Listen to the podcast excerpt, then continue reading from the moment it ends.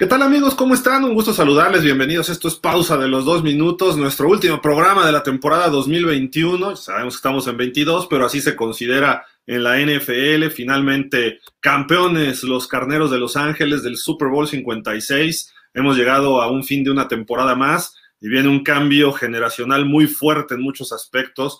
Coaches, corebacks, jugadores, viene un cambio de era de la NFL. Los saludamos con muchísimo gusto, Alberto Espinosa, Daniel Velasco, su servidor Gilardo Figueroa. Pues bueno, aquí hay mucha información todavía que dar. Vamos a platicar de cómo se construyeron los Rams, el asunto de Kyler Murray, qué viene en el draft de la NFL, que será a finales de abril. Luego también qué tendremos en lo que se refiere, eh, pues un poquito a la agencia libre y todos los temas que vienen próximamente eh, dentro del fútbol americano profesional. Pero bueno, primero que nada saludamos al buen Daniel Velasco. Dani, ¿cómo estás? Buenas tardes.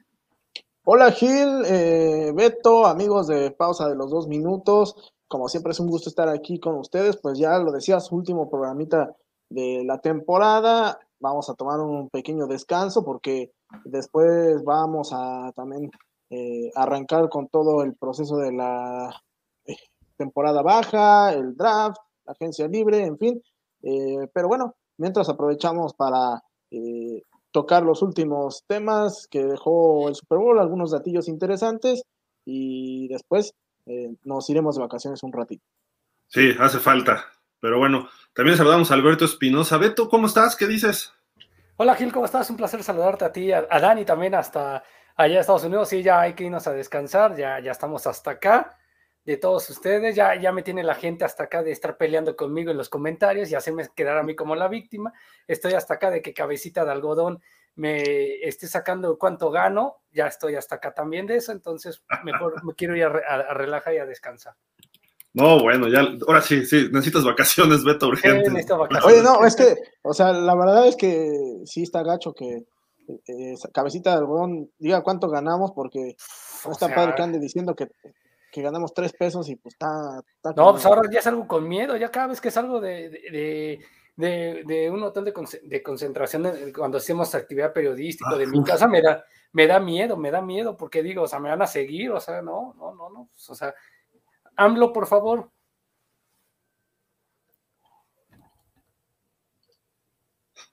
Increíble, pero bueno, qué, bueno que nosotros facturamos en Suiza y no en México, ni en Estados Unidos, ni nada de eso, porque ahí sí hay privacidad bancaria. Pero bueno, ¿qué les parece si empezamos con el equipo campeón, los Ángeles Rams? Este equipo se construyó para ser campeón en esta temporada, cuando mucho la otra. Eh, van a tener varios problemas de, de agentes libres. Eh, pero bueno, primero que nada vamos a ver cómo se fue construyendo la apuesta que hicieron, ¿no? Y aquí está tal cual en este gráfico ilustrado. Eh, le apostaron con Sean McVay, va el resto en una partida de póker, todo por el trofeo Lombardi. Ahí está Sean McVay rodeado de Cooper Cup, Aaron Donald, Von Miller, Odell Beckham, Jalen Ramsey y Matthew Stafford. De todos estos, solamente uno fue reclutado, dos, perdón, fueron reclutados por los Rams. Aquí vamos a ir viendo cómo se armaron. Esto fue en el 2014, llega en el draft de esa temporada el señor Aaron Donald, fue eh, la décimo tercera, el, pick 13 general de la NFL, eh, este gran liniero defensivo que llegó de, los, eh, de las Panteras de Pittsburgh, de la Universidad de Pittsburgh. Luego Sean McVay viene a, cubrir el hueco que dejaron tras haber despedido a Jeff Fisher, él en 2017, el 12 de enero, después de la temporada 16 fue contratado como el head coach y se convirtió en el más joven en la historia de la NFL y sigue siendo de los más jóvenes. Hace cuatro días se convirtió en el coach más joven en ganar un Super Bowl. Luego llegó eh, Cooper Cup, que fue en una tercera ronda del draft de 2017, que fue concretamente a finales de abril de ese año, el receptor MVP de este Super Bowl. En 2019, a mitad de temporada, en el 15 de octubre, viene el trade con los Jaguars por Jalen Ramsey, este corner que ya había tenido cosas buenas ahí con los, eh, con los Jaguars, pero llegó acá y se encontró en un mejor momento.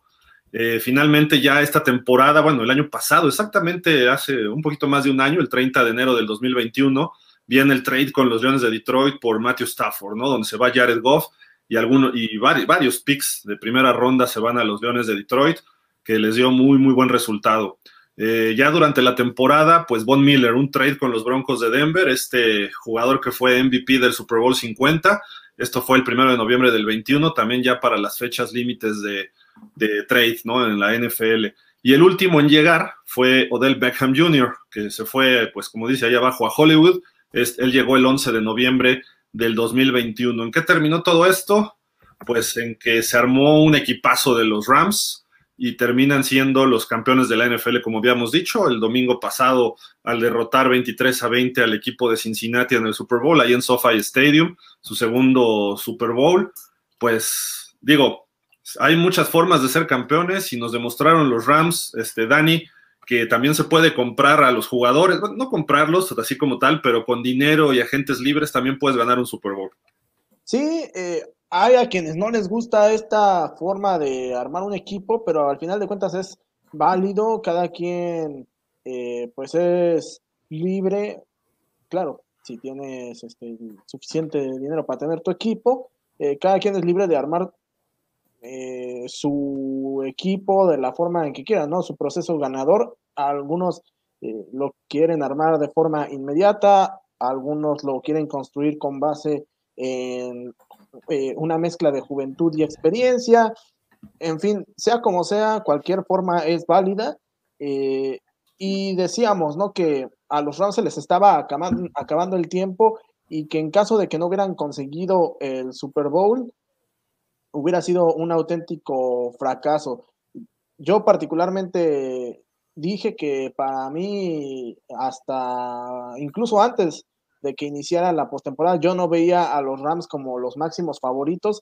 Y mira, al final de cuentas, este, me hicieron no tener la razón, porque, porque terminaron ganando el trofeo Vince Lombardi.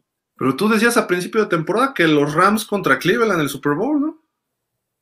Yo decía Cleveland. Eh, de los Rams, te soy sincero, la verdad no me acuerdo.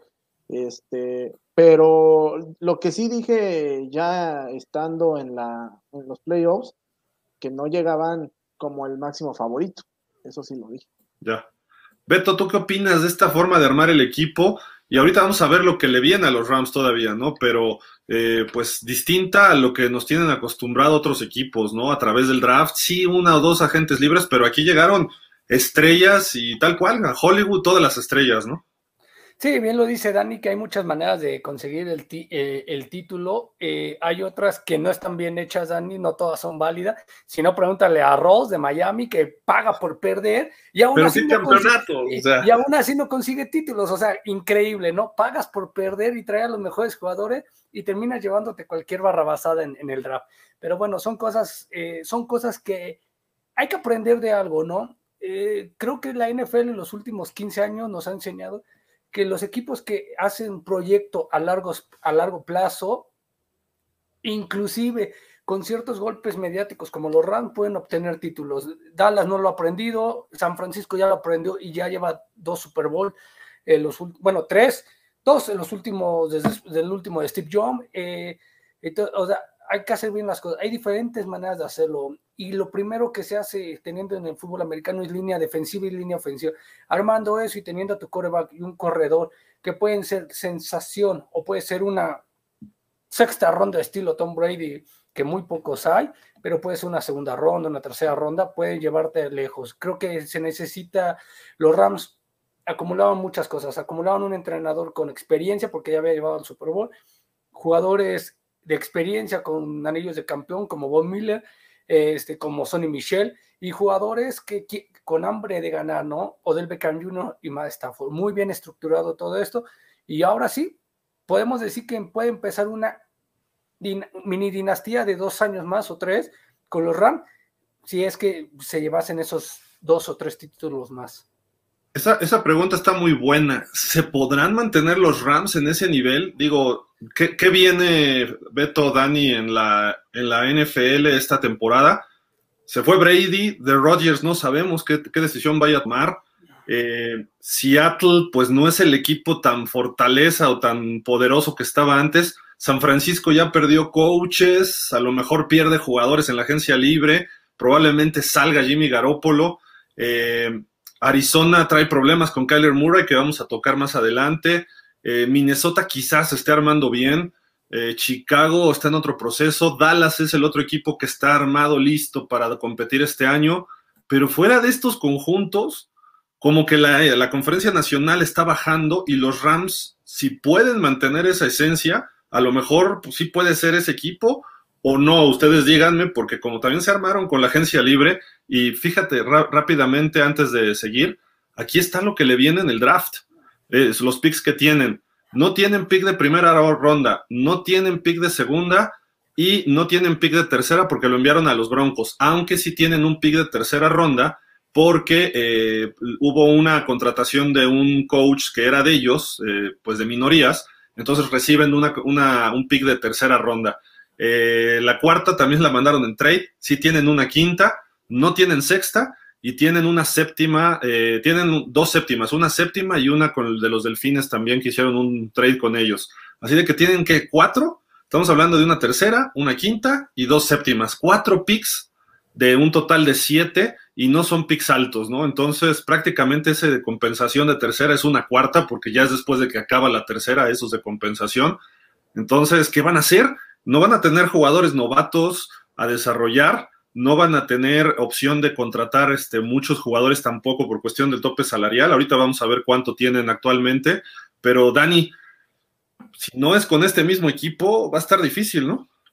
Sí, eh, además, aquí creo que a diferencia de lo, que sucedía con los Pats, aquí creo que es un poco complicado hablar de eh, que se pueda forjar una dinastía porque si bien a lo mejor puedes tener un equipo que sea competitivo eh, un par de años eh, más, eh, va a llegar un momento en el que lo tienes que renovar sí o sí. Entonces, pues de alguna manera tienes que aprovechar tu espacio temporal que, insisto, quizás sea el próximo y este dentro de dos años más, ¿no? todavía la ventana que tienen los, los Rams para seguir compitiendo en la élite de la NFL. Y pues bueno, ya después pensar en, renovarse. Hay que recordar que dentro de los jugadores que mencionamos ahorita, sí hay algunos jugadores que son muy veteranos, como el caso de Von Miller eh, o el mismo caso de Matthew Stafford, pero otros que a pesar de que tienen experiencia no son tan, no son tan veteranos el caso de, eh, el caso de Jalen Ramsey, eh, Aaron Donald, a pesar de que tiene, creo que siete temporadas en la NFL, eh, todavía le queda igualmente un rato. El mismo Odell Beckham, que por ahí anda de los 28 años, por ahí así. Entonces, pues, todavía es un jugador que puede darte cierto espacio de, de años, ¿no? Y pues Habrá que ver cómo, cómo diseña la estrategia de renovación el equipo de los Rams para que no venga entonces de sopetón la, la necesidad de, renovarse, ¿no? Le tendrá que dar espacio a los, este, a los jugadores jóvenes. Ahorita ya, ya tiene la ventaja de que, pues por haber ganado el Super Bowl, ya quizá la urgencia no es tanta, entonces ya no tiene que seguir empeñando eh, más primeras rondas. Eh, eso sí, ahora se va a tener que aguantar hasta el 2024. Y, mira, Dani, Beto, amigos, cómo está el tope salarial. Estos son los equipos que están en números rojos hasta el momento eh, para el tope salarial 2022. Los Santos es el peor que deben hasta el estadio, prácticamente 76 millones por debajo del tope, luego 50, casi 51 de los Packers, 21 y medio de los Cowboys, y luego vienen los Rams con 17, 803, 914 están por debajo del tope salarial. Luego vienen los vikingos, gigantes, Falcons, Titans, Bills, 49ers y Cardinals. Esto así está ahorita. Obviamente se pueden deshacer de algunos contratos, pero lo van a tener que ajustar para la agencia libre. Y tienen que firmar varios jugadores, ¿eh? porque muchos fueron contrato de un año. Eh, no sé, tienen que, tienen que ver qué hacen. Los, Rams están en problemas. Ya fueron campeones, qué bueno. Pero ahora viene el verdadero reto para ellos, Beto. Sí, claro, que es este, obviamente mantener la base. ¿Y cuál va a ser la base? A lo mejor va a ser Kyle eh, Akers, va a ser Matt Stafford, obviamente, va a ser Odell Beckham Jr., va a ser este Cooper Cup, eh, Aaron Donald Ramsey y tratar de mantener a, este Bob Miller. Esa, es la base que tiene que tener el equipo de los Rams para poder aspirar a algo. No sé, yo creo que sí se van a preocupar un poquito por el tope salarial, pero también se van a no se van a preocupar tanto en lo que viene en el draft. Por eso lo hicieron pensando, porque a este nivel, como nos mostraron, ¿cuánto le quedan a Bob Miller? ¿Dos? Pues en dos años ya tienes, ya tienes una primera ronda para los Rams en la posición de, de, de Bob Miller. ¿Cuántos le quedan a más Stafford? ¿Tres? En dos años ya tienes una primera ronda para poder traer un futuro coreback, ¿no? Entonces, obviamente todo depende si es que esa generación que les vaya a tocar a los Rams vaya a ser la de los corebacks, pero creo que está bien pensada la estrategia. El problema va a ser cómo se arman. Obviamente se van a deshacer, de, se deben de deshacer algunos jugadores, se retiran algunos otros, entonces eso va a ajustar un poquito, además de la prima que se van a que se llevaron por haber ganado el Super Bowl que realmente eso, digo, 150 mil dólares es muy bueno para cualquiera, pero para ellos es un porcentaje bajo, ¿no? El, mínimo del novato anda como en 2 millones y medio, una cosa así, entonces, digo, 150 mil, digo, venga, ¿no? Porque ahora sí que es tax free prácticamente, pero pues lo que voy es que tienen problemas los Rams para poder mantener ese equipo, así de que hay que estar al pendiente de cómo se van en la agencia libre Además, por ahí había surgido el rumor de que Aaron Donald se retiraba, ¿eh? si eran campeones, eh, que Sean McVay también iba a decir adiós. aparentemente Sean McVay no dijo que, se queda, que, no se iba, más bien dijo que se quedaba. Entonces no hay problema. Aaron Donald como que ya también se calmó un poquito el asunto y hasta le dijo, ¿no? En el desfile de ayer, le dijo, vamos a correrlo otra vez, vamos por ello otra vez, ¿no? Le gritaba Sean McVay. Porque pues sí, no, no, no sería justo que se fueran estos, estos dos personajes, coach y el mejor jugador del equipo que se te vayan después de ser campeón. Digo, no porque se vayan a otro equipo, sino porque se retiren. Entonces sí vendría una baja considerable de los Rams, ¿no? Porque además ahorita qué coach agarras, ¿no? Quizá un Donald puedas compensarlo, ¿no? Pero, y, justamente, ¿no? Creo que quizá lo de Aaron Donald, si en dado caso eh, se, le volvía a, alborotar y diga, no, bueno, siempre sí me retiro, eh, como sea, pues puedes traer un jugador, ya sea en el draft o en la agencia libre, este, eh, con el cual, como dices, Gil, lo puedes sustituir. Pero en el caso particular de Sean McVay, o sea, además sería muy sorpresivo porque, como bien dices, Gil es uno de los coaches más jóvenes, entonces, pues sí, como que no tendría mucho sentido que, eh, pues, no tiene ni siquiera 10 años coachando y, y se quiere retirar, o sea, para mí no tendría sentido. Cinco temporadas, cuatro apariciones en playoff, dos Super Bowls y un campeonato, ¿no? O sea, imagínate si esto lo proyectas a 15 años. Va a tener por lo menos tres Super Bowls ganados, seis apariciones, por lo menos. O sea, digo, hablando en términos este, matemáticos, no de cómo se vaya desarrollando un equipo. Y además sus dos apariciones en Super Bowl con dos equipos prácticamente distintos, ¿no? Sobre todo empezando por la ofensiva, Jared, Goff contra Matthew Stafford. Aaron Donald sí es un común denominador, pero en aquel Super Bowl esa temporada no pudo estar Cooper Cup, que ahorita vamos a platicar un poquito de él. Eh, pero bueno, en fin, creo que hay una variedad de coaches también. En ese Super Bowl estaba Wade Phillips de coordinador, ahorita ya ha cambiado hasta el staff de los, de los Rams. Tan es así que su rival del Super Bowl era uno de sus asistentes principales, ¿no? Zach Taylor. Así de que, que por cierto, ya le extendieron contrato hasta el 2025 o 26, me parece, ¿no? A Zach Taylor en Cincinnati, muy bien hecho. Este equipo cambió radicalmente, pero ojo, también con Cincinnati, rápido antes de pasar a otro. Muchas veces hay coaches que son genios durante una temporada.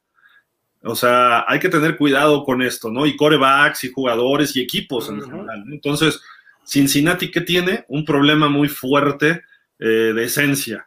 Que este equipo, cuando mejor le va, de repente se autodestruyen ellos solos. Ahí valga la redundancia, se autodestruyen. Entonces, hay que darles tiempo a ver cómo van cuajando, qué, qué picks hacen este año en el draft.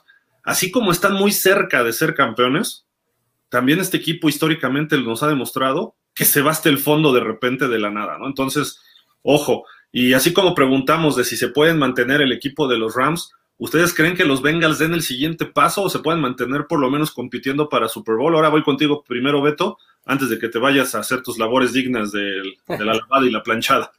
No, ya, ya las hice, ya las hice. Ah, Ya, ya, ya estoy aquí. Ya, tan rápido, eh, bueno, ya, tan rápido. ¿Quién lava la ropa? ¡Hoover! ¡Hoover, exacto! O la otra que es Mave. Oye, bueno, saludos, si, este, ¿cómo se llama? Si Mahomes lo logró, lo logró en 13 segundos, pues tú también. Porque yo no, exacto. Esos famosos 13 segundos Hill o 40 segundos son. 13, 13. 13 son muy buenos, ¿eh? Para la gente. No, este, mira, yo creo que los Bengals van a dar sorpresa. No sé si em, vayan a regresar pronto al Super Bowl. Me encantaría, y digo pronto, el siguiente año o los próximos dos años. Yo creo que van a tardar a lo mejor un poquito, digamos unos cuatro años más, posiblemente, porque obviamente, a pesar de que estamos, la NFL en algunos equipos están en una evolución, la americana hoy por hoy, dependiendo de lo que haga la siguiente temporada, Gil, a lo mejor coincides conmigo y tú también, Dani, se ve muy sólida y muy competitiva a comparación de la nacional. En la nacional, si le quitas a Tom Brady a los Pats, a los Bucaneros, no sabes si van a tener, si van a ser el mismo equipo competitivo. Si Aaron Rodgers no está en Green Bay, no sabe si va a ser el mismo equipo competitivo. El único que le puede dar batalla hasta cierto punto a los Rams puede ser los Vaqueros de Alas en nivel de, de plantilla. De ahí en fuera, a lo mejor la nacional y los, y los Cardinals, y todo depende de lo que haga Murray y lo que se decida. Ahí puede tener la batalla, pero no se le ve cómo puedan, a lo mejor haya otro equipo que le pueda dar una batalla. Y de la americana están todos. O sea, Green, o sea, Denver va a buscar a como de lugar un coreback y va a traer, y quiere traerse a como de lugar a Roger. Este, Miami trajeron un coordinador ofensivo con ideas eh, interesantes para ser eh, grande. Belichick va a buscar que, quién se la haga y quién se la pague. George Allen va a buscar estar en primer lugar. Los Titanes de Tennessee tienen que demostrar por qué fueron número uno. Y la conferencia en específico de los, de los Bengal va a ser muy peleada. Yo creo que ahora sí vamos a ver unos Cleveland Browns que no se caigan a pedazos. Vamos a ver a un John Harbaugh que ya aprendió este, a, no, a no decir, me la voy a jugar en cuarta y ochenta con un quarterback sneak. O sea, ya aprendió. no fue que se la jugó. Sí, sí, en conversiones. Bueno, no me la bajo en conversiones. Y unos aceleros de Pittsburgh que sí tienen, eh, tienen equipo, a pesar de que no tienen a Rotisberger, con un buen, eh, con un buen coreback que puedan traerse, que puede ser Rogers, que puede ser a lo mejor Garópolo, lo están poniendo ahí. Garópolo podía cuajar perfectamente ahí en el sistema porque equipo ya lo tiene. Entonces yo creo que se va a ser en Pittsburgh, en Pittsburgh. Equipo ya lo tiene, entonces yo creo que Cincinnati sí va a mejorar, va a traer, tiene que traer línea de este, ofensiva para proteger más a Burro y tiene que, sobre todo, trabajar la inteligencia emocional, porque cómo se disparaban en el pie en el Super Bowl en esas dos jugadas. Y justo cuando tenía la, última jugada, que es la del pase, que hoy todo el mundo habla de esa jugada que tenía llamar Chase solo, dejaron pasar a Don Donald, ¿no? Justo en el momento que menos lo necesitabas. Sí, es cuestión. Eh, así es el fútbol americano, ¿eh? Un segundito, una situación tantito desafortunada en un momento, en un momento X y te termina costando el partido, pero pues ahí está. ¿Cincinnati regresa a esos niveles, este Dani, o le va a costar un trabajo? No, yo creo que sí regresa, por lo menos. Digo, también no, no sé si el próximo año regrese al Super Bowl, pero o sea, yo creo que sí regresa a los playoffs. Pelea va a estar dando, ¿eh? Yo creo que mínimo llega a una, no creo que a la final de conferencia, pero sí llega a la divisional mínimo, ¿eh? yo creo que a los playoffs sí llega, este, sin, ningún problema. Es más, de hecho, creo que ahora este, va a ser el principal candidato a llevarse justamente la división eh, norte de la conferencia americana. Y hoy lo veo eh, pues siendo el candidato a pelear eh, de tú a tú a los Bills y a los Chiefs, que bueno, creo que todavía siguen siendo el rival a vencer. Eh, más bien la misión de, los Bengals va, va, a ser demostrar que lo de este año no fue casualidad. Si logran eh, llegar hasta la final de la conferencia, creo que eh, estarán demostrando justamente eso, ¿no? Que no, que no fue casualidad. Sí, de, acuerdo. Yo, yo, yo, creo que sí van a estar peleando. Para Super Bowl ya es otra cosa, ¿no? Eh, necesitan, de hecho este año, sin que suene mal, creo que fue un vituperio en la historia. ¿Por qué? Porque les faltaba mucho para ser un equipo de Super Bowl.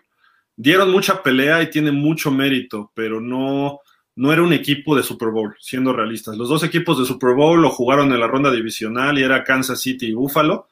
Eh, nos demostraron que con 13 segundos pueden hacer mucho daño. Eh, no sé si hubiera llegado Kansas al Super Bowl contra los Rams, cómo hubiera sido, pero obviamente estamos hablando de los hubieras. Eh, pero es un equipo con experiencia, un equipo con un quarterback más desarrollado que Burrow, no porque Burrow sea malo, sino porque tiene más experiencia Mahomes. Eh, y el equipo con más experiencia en general. Entonces eso quizá hubiera cambiado el Super Bowl radicalmente. Como jugaron los Rams, que jugaron bien a secas, tampoco fue un juego brillante. Probablemente Kansas en su 100% lo hubiera derrotado. Eh, creo que Buffalo tiene con qué crecer, aunque también ya perdieron varios coaches. ¿eh? Ojo con Buffalo. pero Cincinnati, lo único que tiene que por delante tiene que ver es que sí hay mucho para crecer si ellos se confían y que, ah, llegamos al Super Bowl y somos muy buenos, entonces va a venir el retroceso, pero radicalmente. Porque históricamente, desde que Mike Brown tiene este equipo, el hijo de Paul Brown, no, de repente tiene un temporadón y se vienen abajo de una forma espeluznante. Esperemos que no sea el caso en esta ocasión, ¿no? Porque además tiene una base joven, por lo menos coreback, receptor y corredor. Ya si le ponen buena línea y mejoran un poquito a la defensiva, el equipo puede puede dar brincos. También su staff es joven, así como era el de los Rams hace cuatro años, y cuatro años después terminan ganando el Super Bowl. ¿Por qué no pensar justamente en eso para los Bengals? ¿no? Eh, pero bueno, esperemos que se mantengan en ese nivel. Eh, y precisamente hablando de qué pueden ellos, los Bengals, eh, hacer con respecto a sus contrataciones de agentes libres principalmente, vamos a ver cómo está el tope salarial del resto de la NFL. Los equipos que tienen algo positivo, ¿no? Después de todos estos, ahí vemos que aparecen eh, varios equipos. Estos son los de en medio, digamos, los que ya están en números positivos del tope salarial. Tampa, Kansas, Patriotas, eh, Ravens, Panthers, Texans, Raiders. Fíjate, los Raiders tienen 20 millones, ¿eh? Eso está interesante y el equipo no estuvo tan mal. Filadelfia, los Leones, ve todo el dinero que tienen. Cleveland, que en teoría debe regresar, y Chicago. Son equipos que se están reestructurando. Y los que más lana tienen, vamos de abajo hacia arriba, Pittsburgh tiene oportunidad de buscar un coreback veterano, ¿eh? Eh con la salida de Big Ben. Luego los Commanders o los Commandanskins o los Red, Redmanders o como le quieran llamar, este, 32 millones casi. Seattle también puede apoyar mucho a Russell Wilson. Luego los Colts, ¿eh? Ojo, parece que los Colts no están del todo convencidos de Carson Wentz. Denver, otro equipo que también puede crecer bastante. Los Jets, y ve los Chargers, por Dios, los Chargers, un equipo que estuvo bastante bien y tienen casi, bueno, arriba de 56. Y luego Cincinnati, 57.3 millones de dólares para gastar. ¿Que, ¿Cuál es el mejor liniero ofensivo disponible? Tráetelo. ¿Cuál es el mejor linebacker? Tráetelo. ¿Cuál es el mejor corner? Tráetelo. Y pueden firmar tres jugadores de impacto y les puede ayudar. Y luego vienen los equipazos, Dani, tus Jaguars y mis Dolphins. Efectivamente, efectivamente. Este, pero sí, como vemos, realmente eh, los, los, cuatro equipos de hasta arriba, eh, bueno, cinco con los Jets, eh, son equipos que iniciaron su proceso de renovación en los últimos tres años y pues bueno, de alguna manera tienen este, oportunidad de esta agencia libre dar un paso hacia el frente. De ellos, creo que por lo que hemos visto, eh, los Chargers quizá podrían dar el salto de calidad más notorio junto con los Bengals, tomando en cuenta, uno, que los Bengals este, son los que llegaron al Super Bowl y los Chargers se quedaron a este, pues una mala decisión de su coach de no llegar a, los playoffs, ¿no? Eh, creo que si bien en el caso de los Dolphins y los Jaguars todavía eh, bueno, tienen un, proyecto joven y, tienen bastante lana para gastar. Creo que eh, ellos todavía están un poco detrás en ese proceso de, renovación, aunque si son inteligentes, eh, este año creo que lo que pueden buscar, a diferencia de los Bengals y los Chargers, es este, meterse a los, a los playoffs. Los Chargers y los Bengals, creo que ellos más bien su apuesta sería tratar de, este, de llegar al Super Bowl, este, porque bueno, van, insisto, un paso adelante en ese proceso de renovación. fíjate, Beto, los cinco equipos que dijo Dani tienen coreback o de segundo año, o de, dos años, o de un año de experiencia. Eh, Miami va a su tercer año el señor Tua, los Jaguars va a su segundo año Trevor, los Bengals va a su tercer año Burrow, igual que con los Chargers, y los Jets Zach Wilson va a su segundo año, así de que eh, son como que es otro común denominador en estos cinco equipos que tiene, su meta es darles talento alrededor de estos jugadores, ¿no? Quizá el caso de Herbert es darle más defensiva en, iba a decir San Diego, discúlpenme, en Los Ángeles, este, en los Chargers, darle ahí más, más, apoyo y quizá otro receptor o mantener alguno, ¿no? Como Mike Williams, que creo que es agente libre. Se habla de que Davante Adams pudiera irse a los Chargers. Los Jets necesitan, igual que Miami Jaguars, un poquito más. Los Bengals, línea ofensiva principalmente, y eso quizá les daría el Super Bowl, ¿no? Con mejor línea ofensiva hace cuatro días, quizás Cincinnati sería el campeón. Los Jaguars no están lejos, tienen un muy buen coach, y Miami pues, necesita toda la ofensiva, ¿no? Entonces, creo que por ahí están esos factores, Beto, pero coincides que son puros corebacks jóvenes, ¿no? De la nueva generación. Sí, totalmente de acuerdo. Y lo acaba de decir, hoy por hoy podemos decir que una nueva etapa en la NFL va a empezar con esos, con esos equipos malos. Eh, se puede decir que hoy son malos por los récords, y que, pero son ricos económicamente. Hablamos de los delfines, de los jaguares, de los jets, de los Chargers que están en la reestructuración. O sea, hay, eso van a ser los que llamen la atención en las próximas temporadas. Porque yo le he dicho, y Dani no me dejarás mentir, si tú le pones a Michael Gallup, a Trevor Lawrence, puede hacer cosas interesantes Jaguares de Jacksonville, como lo hizo Joe Burrow con Jamar Chase. Así se los pongo, porque el talento que tiene Gallup más la juventud que se va, que se compagina perfectamente con Trevor Lawrence, va a ser brutal. Si tú te llevas a Denver, que también es uno de los equipos que está en un proceso, te llevas, ya tienes un coordinador ofensivo de Green Bay. ¿A quién crees que está buscando? ¿A quién crees que va a estar convenciendo? Traerse a Aaron Rodgers. Te llevas a Aaron Rodgers y Davante Adams lo dijo. ¿Te acuerdas que lo dijo? Si yo me voy, me voy a donde esté Rodgers. Si se va Rodgers, me voy yo de Green Bay no pienso, no pienso renovar. Entonces, si eso lo vas a hacer, lo vas a comprobar, o sea, donde se vaya Rogers, el equipo que busca a un Rogers, lo vas a poner, te lo, y te lo canto. Si Rogers llegase a los, a los Jets, porque los Jets le van a pagar lo que quisiera, y, y a Davante Adams también, los Jets van a estar en el Super Bowl el siguiente año, ¿eh? De plano, así. oye. Oye, Dani, si Rogers siempre pierde en playoff, ¿no? Sí, pero es que, que a lo mejor los, los, Jets estén en playoff, te lo creo, pero que lleguen al Super Bowl ahí, si no creo. Es que ¿sabes cuál es el, cuál es el, cuál es el cáncer en, en Green Bay? Good, good. Porque no, no, no, le hacía caso a Aaron Rodgers. Rodgers le decía, yo quiero este equipo. Va a llegar ¿Y se lo dio?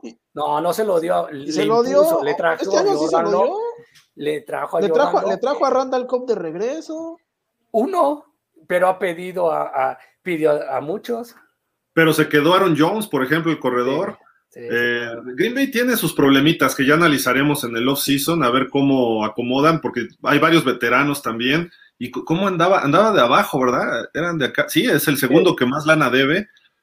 Tienen que, eh, ¿cómo se dice? Reacomodar o reajustar el contrato de Rodgers. Tienen que firmar a Davante Adams. Si este equipo quiere eh, ir al Super Bowl en el 2022, tienen que mantener a Rodgers y retener a Davante Adams. Pero también. ¿Pero tú crees que puedan retener a los dos? Exacto, no se va a poder. ¿Sabes qué se puede hacer? Y, realmente no, yo no lo vería nada descabellado, Gil.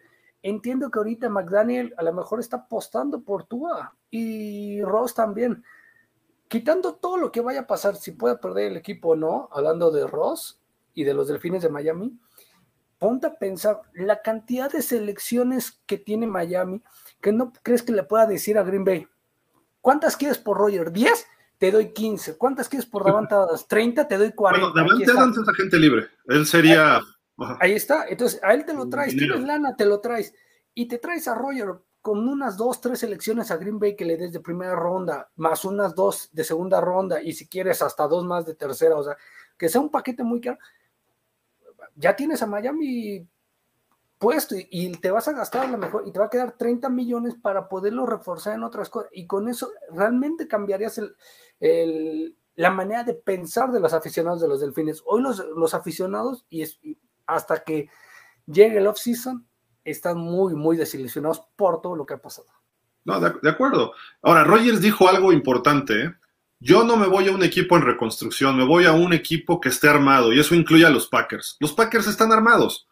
Donde él está, está ahí, y han llegado a playoff y han sido el mejor equipo los últimos tres años, pero no pueden playoff. Y por él, ¿eh? O sea, es culpa de él, los últimos dos. Hace tres años San Francisco sí los barrió, pero le falta quizá línea ofensiva a Green Bay. Pero ya, ya platicaremos a detalle de cada equipo en marzo, una vez que regresemos de nuestras vacaciones, pero eh, ojo, porque sí es factible que terminen saliendo tanto Davante Adams como Rodgers de los Packers, o tengan que hacer ajustes muy importantes, no nada más en el contrato de Rodgers, o veremos un corte de jugadores de titulares y eso va, va a dejar desmembrado a los Packers y eso no le va a gustar a Rodgers. O sea, el capricho de Rodgers le duró un año y quién sabe para dos. En Packers yo no lo veo y puede ser San Francisco, Denver, eh, Miami no lo creo, pues se ha hablado de Tampa con la salida de, de Brady, a lo mejor podría cuadrar en Tampa. Eh, también Tampa tiene sus problemitas, ya veremos ahí cómo se, se ajusta, ¿no? En este sentido. Pero en fin, eh, creo que el rollo ahí está para los Packers y para Cincinnati que puede regresar a los playoffs el próximo año. Y vámonos, este, Dani, ¿qué te parece con unos datitos de Cooper Cup, ¿no? De este hombre que, mira, con quién lo están comparando, ¿no? Y dónde se puso esta temporada. No, de acuerdo, este, pues es que después de la actuación que tuvo en esta temporada, definitivamente, eh, pues lo, lo, empiezan a comparar con los, eh, con los mejores receptores de la historia, ¿no? Y si a eso le sumas que también eh, ganó, como dices, la triple corona con mayor cantidad de, de, yardas por aire, este, mayor cantidad de recepciones y, este, y mayor cantidad de touchdowns, pues evidentemente eh, empiezan, a, empiezan a sonar este tipo de, de números, ¿no? Entonces, eh, digo, creo que Cooper Cup todavía es muy joven como para que eh, lo empiecen a comparar, digamos, de forma eh, constante con, Jerry Rice, pero bueno, eh, creo que puede, puede seguir creciendo de forma progresiva en su carrera, creo que todavía tiene mucho que dar y bueno, ya en su momento, cuando llegue el final de su carrera, se verá si los números como tal le alcanzaron o no para estar siendo comparado con personajes de la talla de, Jerry Rice. Este, que bueno, si se mantiene en el ritmo que va, seguramente sí. Mira, por lo menos ya solo hay dos jugadores en la historia que han logrado la triple corona y ser eh, MVP del Super Bowl, y ahí están en pantalla, ¿no? Estos dos hombres que, bueno, Jerry Rice creo que si Jerry Rice jugara ahorita todavía sería más impresionante, ¿no? Y yo no dudaría que pudiera jugar a sus 50 o no sé qué edad tenga ahorita, pero bueno, más touchdowns por recepción en una postemporada o en unos solos playoffs. Larry Fitzgerald, que lo hizo en el 2008, que llegaron los Cardenales hasta el Super Bowl. De hecho, tuvo dos recepciones de touchdown en ese Super Bowl que pierden contra Pittsburgh. Y está en segundo lugar está empatado Cooper Cup con Jerry Rice otra vez. Eh, Cooper Cup lo hizo este año, también tuvo dos recepciones en el Super Bowl y Jerry Rice en el 88. ¿Sí fue el 88 la de Jerry Rice? No alcanzo a distinguir, déjenme. Sí. Un poquito. Eh, sí fue en el 88 precisamente que termina siendo el MVP ese año y tuvo una recepción en el Super Bowl, eh, Jerry Rice. Así de que a esos niveles está, ¿eh? Y los dos de arriba, pues todos los consideran, bueno, uno es Hall of Fame y sus récords siguen como Jerry Rice, y Larry Fitzgerald no sabemos si está retirado, ¿no? A lo mejor viene un anuncio pronto. Eh, no sé si quiera regresar a jugar, no sé si esté en condiciones. Me refiero de competencia. A lo mejor físicamente sí, pero para competir. El caso es que Larry Fitzgerald va a terminar en el Hall of Fame. Y si se retira ahorita, va a entrar al Hall of Fame con Tom Brady, con Big Ben. Eh, sería una generación dentro de cinco años fenomenal, ¿no? Pero bueno, a esos niveles está el señor Cooper Cup. Sin duda alguna, muy merecido lo que ha tenido esta temporada y ofensivo del año además. Eh, tuvo un voto, me parece, o dos para MVP. Eh, creo que eso habla maravillas de este, de este muchacho que para mí, obviamente el talento lo tiene y lo hace de una manera eh, genial y lo ha hecho desde hace varios años. Ha ido creciendo, se lesionó cuando llegan al Super Bowl 53 los Rams, no lo puede jugar eh, ni los playoffs, eh, tiene un problema en la rodilla y las últimas tres temporadas ha sido muy consistente y ha ido mejorando cada vez, ¿no? muy merecido a lo, a lo que voy, pero en mérito también, ¿por qué tuvo esta temporada? Por Matthew Stafford. Matthew Stafford, un coreback ya de mucho mayor nivel que Jared Goff, se encargó de verlo y dijo, este cuate es fabuloso, se, desmarca en todo momento y pases, pases, pases, yardas, yardas, touchdowns, touchdowns. Lo vimos en el juego contra Tampa, lo vimos en el Super Bowl, eh, incluso también en algunos momentos contra los 49ers, en fin, esta combinación, si se mantiene en los Rams, también va a ser importante. Y precisamente de Stafford, ¿qué es lo que dijo Sean, o lo que dice Sean McVay de, de Matthew Stafford? Dice, este muchacho es un bowler, que si lo traducimos a términos de, en español, este, eh, futboleros, es canchero, es canchero, tú sabes, tú sabes, ya viste. dice, es mucho mejor que cualquier otro, eh, es, perdón, es mucho mejor de lo que cualquiera puede pensar o había pensado. Es uno de los grandes. Eh, no sé, no sé cómo no puede ser un muchacho de saco amarillo, saco dorado, ¿no? Del Hall of Fame, es lo que se refiere Sean McVay, que ha sido también el tema esta semana, ¿no? De que con lo que hizo ya es Hall of Fame automático, que yo creo que sí, pero tampoco creo que de primera instancia, pero bueno, eso ya veremos. Aquí sus, sus estadísticas, hasta el momento en la NFL, ¿eh? de, carrera, tiene 323 pases de touchdown y prácticamente 50 mil yardas. Eh, vimos que hay 11 o 12 corebacks arriba de 50 mil yardas y solamente hay uno que no llegó al Super Bowl y es Philip Rivers, y hay varios que no ganaron, como Matt Ryan, Dan Marino, eh, y John, El, Elway sí ganó, perdón. Este, había otro, no recuerdo quién, pero a final de cuentas todos estos eh, están en el Hall of Fame o van camino al Hall of Fame, ¿no? Entonces, Matthew Stafford, con que tenga otra temporada de 4000 y más playoffs y con suerte y hasta un back-to-back, -back, o sea, un bicampeonato, podríamos estar hablando de que no solo es garantía el Hall of Fame, sino eh, de los mejores de todos los tiempos, Dani. No, de acuerdo. Este, aunque bueno, todavía le falta un poco en su, en su carrera, como ya lo decíamos, eh, todavía le queda una ventana tal vez de unos cinco años, eh, y sobre todo tomando en cuenta lo, cada vez se están retirando más, eh, más veteranos los, los corebacks. Eh, pues bueno, ahí vemos lo que hizo esta temporada, ¿no? En el cuarto cuarto, en un porcentaje de pases completos del 71%, 14 pases de touchdown a cambio de cero intercepciones y un rating de 123.2. Esto solamente en el cuarto cuarto, ¿no? y, resaltar que es en ese último cuarto porque generalmente es el periodo que más importa, es el periodo en donde muchas veces se definen los partidos y eso habla de que es un mariscal de campo que en los momentos críticos se va para arriba y te marca diferencia. Entonces, eh, es, aquí también se puede entender por qué eh, los Rams al final de cuentas terminaron eh, ganando el partido, ¿no? El, eh, pasado Super Bowl, eh, porque cuando menos aparecía la ofensiva de los Rams y se había convertido en un partido dominado prácticamente por las dos defensivas, vino esa sapiencia de Matthew Stafford en combinación con la habilidad de Cooper Cup para guiar a los Rams hasta la zona final y dejar con muy poco tiempo en el reloj a, que tuviera la oportunidad de contestar Joe Burrow y compañía. Sí, creo que ahí está claro, ¿no? Los factores por los cuales Matthew Stafford está, y, si hubiera tenido mejor equipo en su momento con los Lions, probablemente tendría eh, todavía mejores cosas, ¿no? Pero bueno, ahí está eh, las dos claves del campeonato de los, de los Rams Cooper Cup, que llegó, que decíamos, en el 17, ¿verdad? Y Matthew Stafford, que llegó este año, sí, 17. Y pues ahí está el asunto de los Rams. No sé si quieras agregar algo más. Eh, a mí me gustaría ver que recontraten a Sean McVay, que le den una extensión de contrato. Eh, tiene 36 años apenas, ya tiene un campeonato de Super Bowl. Repito, proyecta los 10 años más Estamos hablando de tres campeonatos de Super Bowl. Obviamente tiene que estar apoyado por, por la gerencia, ¿no? Por el señor Les Smith, que no lo ha hecho mal, pero sí ha apostado de una forma un tanto extraña, ¿no?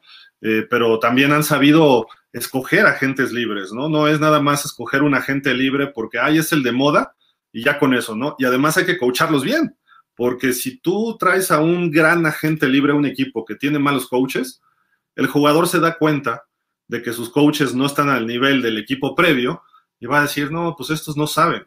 Entonces va a empezar a hacer lo que él quiera y rompe con el esquema del equipo. Pero aquí en los Rams están bien coachados, tienen un buen liderazgo y obviamente ese señor Sean McVay eh, está en una carrera ascendente y notable. Eh, igual que Kyle Shanahan de San Francisco. Eh, vamos a ver Zach Taylor. Zach Taylor todavía puede venirse abajo con Cincinnati. Hay que darle unos dos, tres años más, ¿no? Para ver cómo se va dando. Pero creo que Sean McVay también es la tercera, la tercera, el triángulo perfecto, ¿no? Que tienen los Rams. Sí, de acuerdo. Este, de acuerdo, es pues prácticamente la cabeza del proyecto.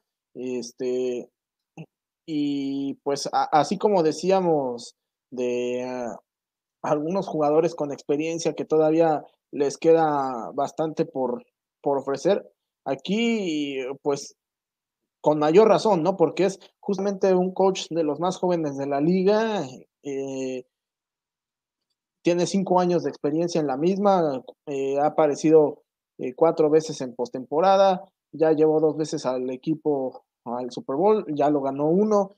Entonces, este, pues ojalá, ojalá podamos ver de qué es capaz Sean McVay a lo largo del resto de su carrera, porque me queda claro que siendo tan joven y con el ritmo de éxitos que está teniendo, seguramente cuando termine su carrera, independientemente de los títulos que haya ganado, eh, podría ser un coach que también esté ingresando al Salón de la Fama. Sí, pues puede ser. Vamos a ver, vamos a darle un poquito de tiempo. Con que ganar otro Super Bowl creo que ya sería suficiente.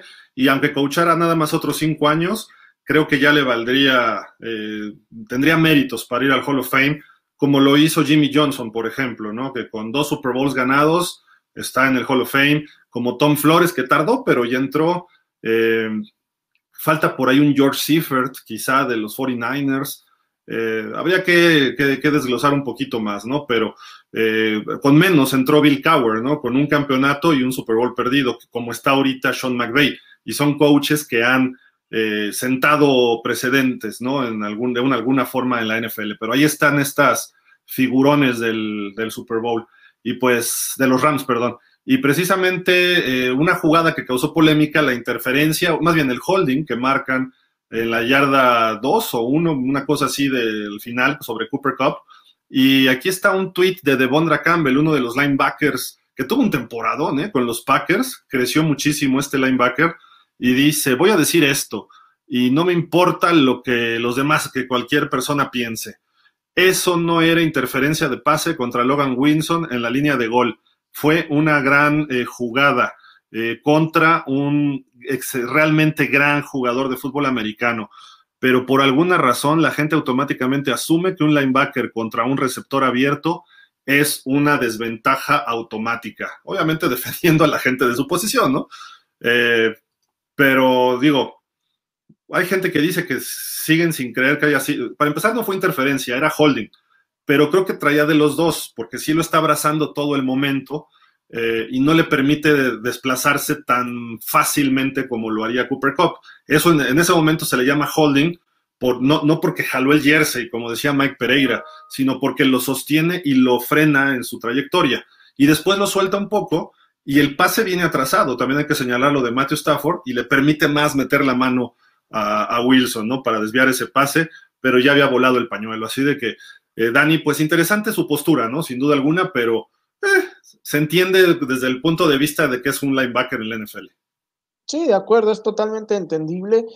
Eh, y como habíamos dicho la vez pasada, ¿no? De todas las jugadas de esa serie ofensiva, quizá de los castigos que marcaron era el que menos elementos tenía para marcarse castigo y quizá dejaron correr otros que que eran más evidentes, pero eh, lo que sí era claro, que sí estaba claro, es que para ese momento del partido, los Bengals ya estaban siendo superados por completo a la, a la, sí, a la defensiva.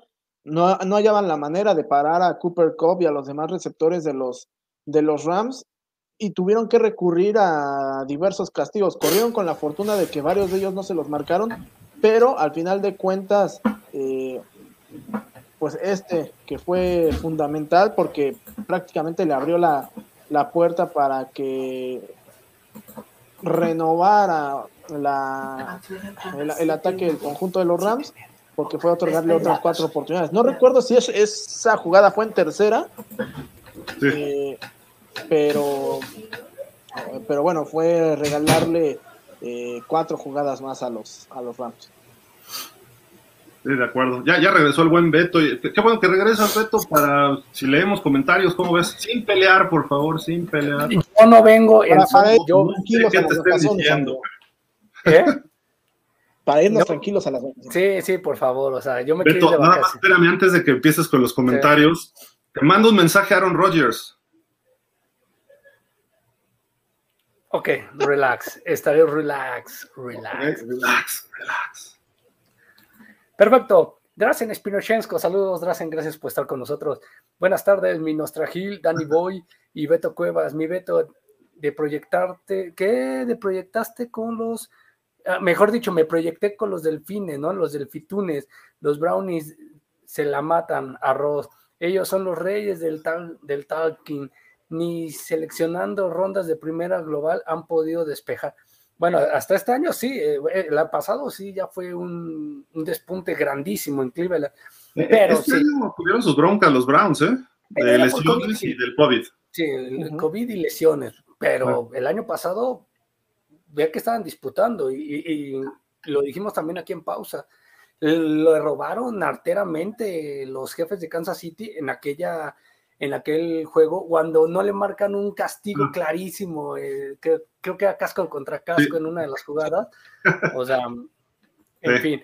Pero bueno, muchas gracias al buen este Drazen. Wegner Rating, hola Wegner, gracias por estar con nosotros. Buenas tardes, yo no creo que Ram se mantenga, tendrá que cortar a algunos y no tienen mucho el draft. Están contra Seattle, San Francisco y Arizona que todavía pueden mejorar, pero Cincinnati sí puede ser un equipo ganador de varios años siempre y cuando inviertan en línea ofensiva. Sí, claro. Que también Wegner tienes toda la razón, pero como te digo, se va Russell Wilson, entonces no tiene línea este, ofensiva los bueno, Seahawks. Russell Wilson dice que se, queda. sí, bueno, se queda. puede ir. Se puede ir. Sí, o sea, ahí está, ¿no? Hay que esperar a ver qué pasa con este equipo de Seattle. Arizona puede ser que sea el, el, que llame la atención el siguiente año porque el Super Bowl es en su casa, pero se le cae en diciembre el equipo a Cali Murray, ¿no? Mm. Entonces, Drachen Spinochesco, los titanes necesitan va para ser contendientes reales, mi Beto. Yo creo que no, o sea, mira, lo que les pasó fue que no sé si pecaban de soberbios, pero contra Cincinnati jugaban muy bien. Hill se vio bien. Eh, una de las intercepciones de Hill, creo que estábamos en la narración Hill y yo, una de las, de las intercepciones no es culpa de Hill, mete la mano al defensivo y le cae fortuito al, a, uno de los jugadores, ¿no? De las dos intercepciones de ahí de, que sufrió, creo que sufrió dos ese partido, pero bueno, o sea, pero muy válido tu punto, creo que sí puede ser historia. Los, los Titanes pueden ser un equipo contendiente, ¿eh? que quiera un Rogers, ahí están los Titanes. Imagínate, Rogers y Henry, uff, el Cruz, equipo Cruz, sin... Cruz, amigo, Cruz, Cruz. Exacto. Wegner Rating dice, Baltimore sufrió de muchas bajas este año y Cleveland una gran decepción. Aún así creo que Cincinnati mínimo pasa como segundo de su división. Sí, de acuerdo. Eh, Wegner Rating, Carneos contra Kansas, eh, bueno, contra Cincinnati fue el segundo Super Bowl. El primer Super Bowl de la temporada fue Buffalo contra Kansas. Jaja, festejamos, festejemos que tuvimos los dos, ¿no? Se puede decir, se puede decir pero obviamente sabemos que no se podía dar ese Super Bowl. ¿Cuál, decía que fue el primero? Ah, ok, ya, fue el segundo. Los Carneros. Rafa Rangel, saludos a los tres caballeros. Muchas gracias. Ya a partir de ahora seremos los tres caballeros. Yo, yo, yo, soy el, el patrón. ¿Tú quién eres? Eres, este? eres despreciable. Yo soy el, yo soy el gallo. Los Beto yo soy Pepe Carioca. Mira, pues ahí está, ¿no? Y se prende ese cuetón. Oye, ¿cómo, empieza Pepe Segarra? Hace frío en Cleveland. Saludos a los tres caballeros, Danny Duval, Alberto, Beto, Mr. Rating y Gil Sensei Dolphin. Creo que mis Dolphins no les alcanza con 63 millones para estar en primer nivel. ¿Quién sabe, Rafael? Yo creo que si se ponen las pilas, Puede y ser. ¿eh? McDaniel, y McDaniel trae cosas interesantes. Ahí está, tengo Michael Gallup, ahí tienes un este. Chris Godwin, Davante Adams. Chris Godwin, Davante Adams, un Robinson, el de los Bears. Robinson, exacto. Receptores, agentes libres de primer nivel. Y vienen buenos receptores, ¿eh? Generación de receptores buenos en el draft otra vez. Así es, qué duro sería. Pero sobre todo también mucho, mucha defensiva. Dineros, ¿no? Además, muy buenos. Dineros y backs. Sí. Wegner Rating dicen, qué duro sería para Adams jugar sin Roger y dejar de ser top de los receptores en la liga si se queda con Love en Green Bay. Puede ser, puede ser. Pero Love no es tan malo, ¿eh? Creo que sí podría más o menos mantener el nivel Davante Adams. No sé los Packers en general, pero él creo que pudiera tener números parecidos. De acuerdo. Marco González Ochoa dice, Beto, soy tu fan. Ah, muchas gracias. Pero ¿quieres que mi Miami le venda su alma al diablo con Rogers? Yo pregunto, seamos honestos, Dani, Gil y yo creo que con mis Dallas, si te dijeran, con Rogers vas a tener garantía mínimo playoff, no sabemos, a lo mejor Super Bowl no, garantía, ¿no venderías tu alma al diablo? Por supuesto que sí, vámonos al diablo, si me va a meter a playoff. A Roger, por cierto, Roger ya rompió su compromiso con la chava que tenía, ¿eh? con una actriz. Eh, ya ves que anunció el año pasado que se iba a casar. Su, su, aspecto personal y, mucho, bueno, es chisme, ¿no? Pero dicen que rompió esto porque él está muy clavado en el fútbol americano y no tenía tiempo para ella, fue lo que le reclamaba. Entonces Rogers le ha dicho, sácate. Eso es bueno para Rogers, porque quiere decir que quiere jugar más. Entonces, yo no dudaría que sí busque un trade, sobre todo por las cuestiones y de, de tope salarial para los Packers. Y si es Miami, yo sí haría el trade por él, sin soltar a Tua. Ojo, y yo no soy pro Tua pero yo no soltaría a Tua, lo dejaría atrás de él. ¿Por qué? Porque Rodgers te va a durar dos, tres años, quizá más. Pero vamos a ponerle dos temporadas, como Brady en Tampa. Entonces te traes a años y le pones el equipo. Tienes dinero y tienes picks en el draft. A lo mejor te deshaces de picks en el draft para mandar a Green Bay, pero tienes lana. A lo mejor le traes a Davante Adams y le traes a un corredor que te gusta, Leonard Fournette, por ejemplo y, contratas a dos linieros ofensivos. Te alcanza la lana que tienes para eso. Miami con su defensiva, su defensiva es mejor que la de Cincinnati, ¿eh? Y quizá esté al nivel de la de los Rams. Quizá. no, no lo estoy afirmando, yo quizá. O sea, Miami tiene defensiva de playoff y playoff de buen nivel. Tu ofensiva es la que no daba una.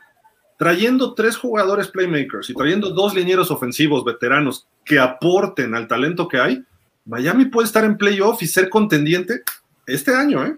Y, y acuerdo. está armando Mike McDaniel, muy bueno, ¿eh? Muy bueno. Y tiene de coreback, digo, de coach de corebacks, a Darrell Bevel, que lo conoce Dani. Este cuate ha trabajado con Trevor Lawrence, con Brett Favre, con Russell Wilson. Por ahí criticó a Russell Wilson alguna vez públicamente y todo, pero ya tiene tiempo, ¿no? Pero este cuate sabe manejar corebacks. Sí, de acuerdo. ¿Para qué te cuento? la misma pregunta para ti, Dani, ¿no venderías tu alma al diablo, bueno, el alma de los jaguares de Jacksonville al diablo para traerte esos tres jugadores que dice el señor Gildardo y tener a los jaguares el siguiente año en el Super Bowl? Mira, yo, la verdad, yo, eh, no me yo no me traería a Aaron Rodgers porque prefiero mejor traerme un par de receptores o por lo menos uno, este, un, buen receptor.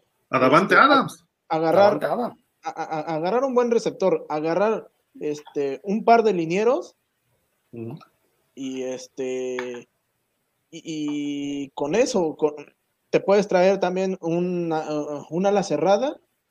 Ahí está. los Jaguars están mejor que Miami en ofensiva, ¿eh?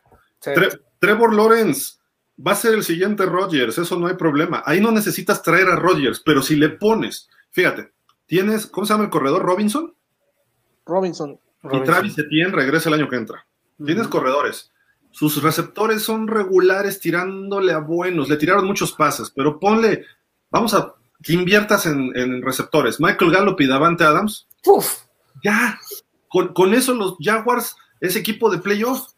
Y si mejoras un poquito a la, línea ofensiva y un poquito a la defensa, los Jaguars pueden estar así como Cincinnati en dos años en el Super Bowl. De acuerdo. Es un coreback franquicia, ¿eh? Yo tengo el cambio ideal para traer a Rogers a los vaqueros. Doy a Dad Prescott, les doy, si quieren, a, la foca aplaudidora, o sea, no hablo de Videgaray, sino de el señor este, eh, Jason Garrett. Y pues les doy, tiene eso, porque les vas a no, dar porque puede regresar. Mejor dales a McCarthy, amigo. Dales a McCarthy. Les, doy a McCarthy y, este, les doy a McCarthy que me den lana para poder, que paguen el contrato de, de Sean Payton para que llegue Payton a, a Dallas y listo. Beto, ¿sí viste la gráfica? Los Cowboys deben, están abajo 21 y medio millones del tope salarial. Y tienen que firmar a jugadores importantes. Ya después vemos el caso de los Cowboys, pero está, está difícil. Gracias, Prescott. Gracias. A los propios, casi olvídate de los ajenos. Sí, de acuerdo, de acuerdo. Pero ahí está mi querido Marco. Yo sí vendería el alma si fuera los delfines porque llegaba Roger. en un año o dos puedes estar en el Super Bowl con Rogers. Oye, los Steelers, ¿cómo, ¿cómo andan de este? De tope. Lo vimos, ¿no? Estaban de los más altos, mira. Eh, no se ve, pero creo que estaban abajo de los Redskimanders. Exacto, creo que sí. Ahorita lo vamos a ver. A, ver si exacto. Tienen lana. Tienen lana, 31 millones. ¿Eh? ¿Sí? Pues es que depende. Mira, es que también todo esto, y también se, creo que se deben de empezar a mover, Marco, todas las negociaciones a la de ya, porque si se va a Garópolo de San Francisco, como mucha gente lo, ha pedido, y que lo ponen, prácticamente a Garópolo lo ponen en dos equipos, lo ponen en, según muchas fuentes, y entre ellas Ian Report, de acuerdo a varios rumores, es lo ponen en Raiders y lo ponen en, en Pittsburgh, a Garópolo. Si lo ponen en esos dos, la vacante San Raiders ya no vetó porque ya dijeron que Derek Carr le van a dar una extensión. Ah, sí, ah, bueno, ok. Entonces nomás queda, la mejor queda el equipo de los de los aceleros. Si, a Pittsburgh se lo sabes también dónde podría estar? Eh, bueno, no sé, eh, eh, sobre todo por lo que decían hace rato, de los rumores que hay en torno a Carson Wentz, a lo mejor a Garópolo a Indianápolis. O Tampa, era otro. exacto. Y queda una de la y queda el equipo que más ha querido Aaron Rodgers, ¿no? Que es San Francisco. Entonces imagínate, imagínate lo poderoso que es. Entonces, yo creo que se están empezando a mover de buscar a ver qué equipo se lleva lo primero. Entonces, Vienen cambios eh. radicales ¿eh? en la NFL. Eso sí, más de lo normal, creo, este año. O movimientos muy espectaculares mediáticos, digamos. Rafa Rangel. Yo lo único que, sé es que no quiero ver a Aaron Rodgers en la división sur de la América. No, no creo que se vaya. Ya también dijeron que Tannehill se quedan con él en Tennessee. Es lo que te preocupa, ¿no, Dani? Sí, Pero imagínate, ¿no crees que a Mike Bravel le digan, oye, pues, con Tannehill o con Rodgers? Pero Mike, Mike es al estilo de Belichick. Difícilmente va a aceptar una diva de coreback. No, no, no lo veo. A lo mejor se puede dar, pero no lo veo, ¿eh? O sea, claro. él sí necesita un coreback más como Tannehill. Me refiero de personalidad, no tanto. le faltan algunas cosas a Tannehill, pero me refiero de cómo se comporte con el equipo. Un buen líder, pero institucional, no, no un tipo que. O sea, veo, por ejemplo, más vería más a Garópolo. Ajá. a, a un Russell Wilson o un jugador así en Tennessee. Sí, de acuerdo. Entonces, bueno, ahí está, dice Rafa Rangel. Ese es el problema, señor Alberto, Mr. Reid. Los Dolphins no van a apostar por una gran inversión de coreback. Yo creo que sí, ¿eh? ¿Quién sabe? Eh? ¿Quién sabe por qué? Como se están dando las cosas con el dueño, a lo mejor dicen, empiezan a actuar desesperados y dicen, ¿sabes qué? Necesitamos levantar al equipo y para mejorar la imagen. Y no estoy hablando nada más de Miami, estoy hablando a nivel liga.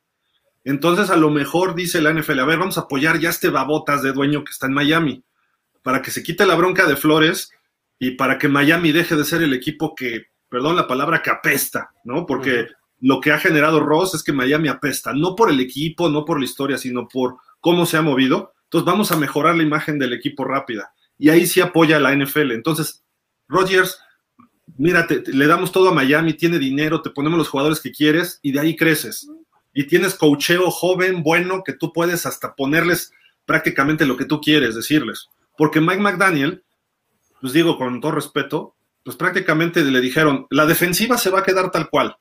Y casi el staff defensivo se va a quedar, por lo menos el coordinador y dos, tres coaches. ¿Por qué? Porque es lo que le dijeron en Miami. Si hubiera llegado Peterson, hubiera llegado Harbaugh o alguien, a ver, yo quiero esto, esto y esto, y yo tomo decisiones. Mike McDaniel tiene que primero ganar para poder tomar decisiones. Entonces necesitaban un coach así. Si llega Aaron Rodgers, es decir, a ver, Rodgers, ¿qué quieres? Esto, esto, esto, tómalo. No, él no va a decidir, pero es decirle todo esto. Y a ver, coach McDaniel, ¿tú eres un genio? ¿Sabes qué? Ponle un sistema adecuado a Rodgers. Eso podría ser en Miami sin problema. Y como está la situación, pudiera darse. No estoy diciendo que se vaya a dar, pero a lo mejor la NFL si dice vamos a proteger a Ross, lo pueden envolver con un equipo ganador y ganando se olvidan todos los problemas. Si no, pregúntale. De acuerdo, totalmente de acuerdo. Drashen Espinosensko dicen, fueron cuatro intercepciones. Gracias por el dato de Tiny Hill en ese partido contra los Fueron tres, fueron tres. Hill dice que fueron tres, Espinochenko dice que son cuatro, yo digo que dos, Dani dice que una, son muchas, gente. Fueron muchas, pero creo que una o dos de esas intercepciones no, no son culpa de Tannehill, fueron no, las tres se las comió Tannehill. La, la, primera fue la primera jugada que no vio el safety, cómo se movió. Ajá, esa, esa sí. La segunda es un pase escape que se mete un defensivo y, o sea, estaba el defensivo, haces un engaño que brinque y luego mandas el pase. Tannehill se la comió. Afortunadamente fue a taclear y salvó el touchdown. Y la última, puso el pase bien, pero estaban tres defensivos cruzándose, muy forzado.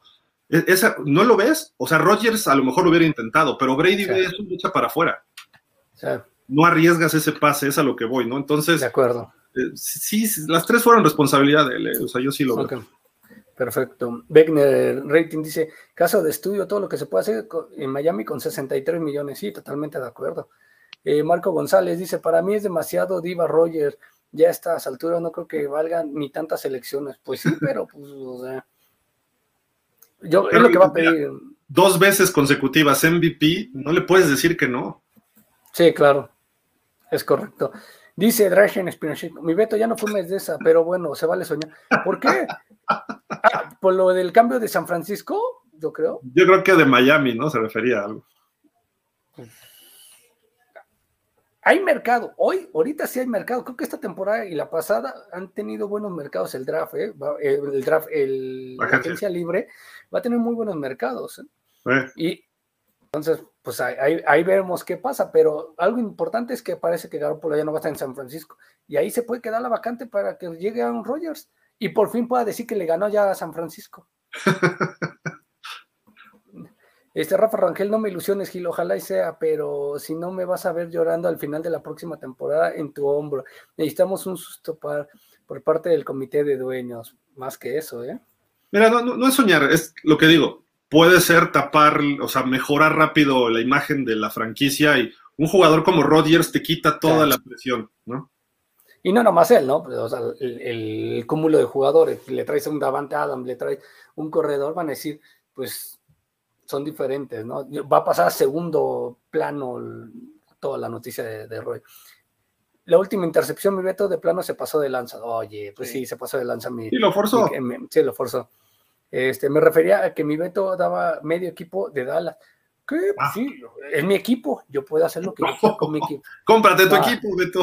Sí, yo me lo voy a comprar. Se lo me, voy a, me voy a asociar con, con, con alguien. Ahorita que Rusia está en guerra, me voy a asociar con ellos para que me den, como Homero Simpson, le dieron a los Broncos de Denver, a mí me den a mis vaqueros. Entonces, y así ya pueda yo hacer lo que yo quiera. Ah, ¿cuál medio equipo? Le di a Jason Garre, le di a, a Prescott, le di a Michael Gallup, tres jugadores y ya vámonos. Ah, y a McCarthy. Y ya. Este, y eh, el otro es Marco González dice, ya sé, ya sé que se enoja Gil, pero mejor Prescott de Miami, jaja, llévense a tu. Te lo regalo, te lo regalo. O sea, Beto se Yo me enojo si sigue de edad Prescott en Dallas, te lo regalo, llévenselo. Ross, acéptalo págale, tú tienes 60, ese güey te va a pedir 60 su próximo contrato de, 10 años, te va a pedir el equipo de Miami, dale, dale el equipo y ya, con eso. Y el último, el mensaje es Drazen Spinochinsko, dije jaja, ok, no dije nada. Ahí estamos. Pues, este, usted ya se va, ¿verdad? En portada, se van adelantando.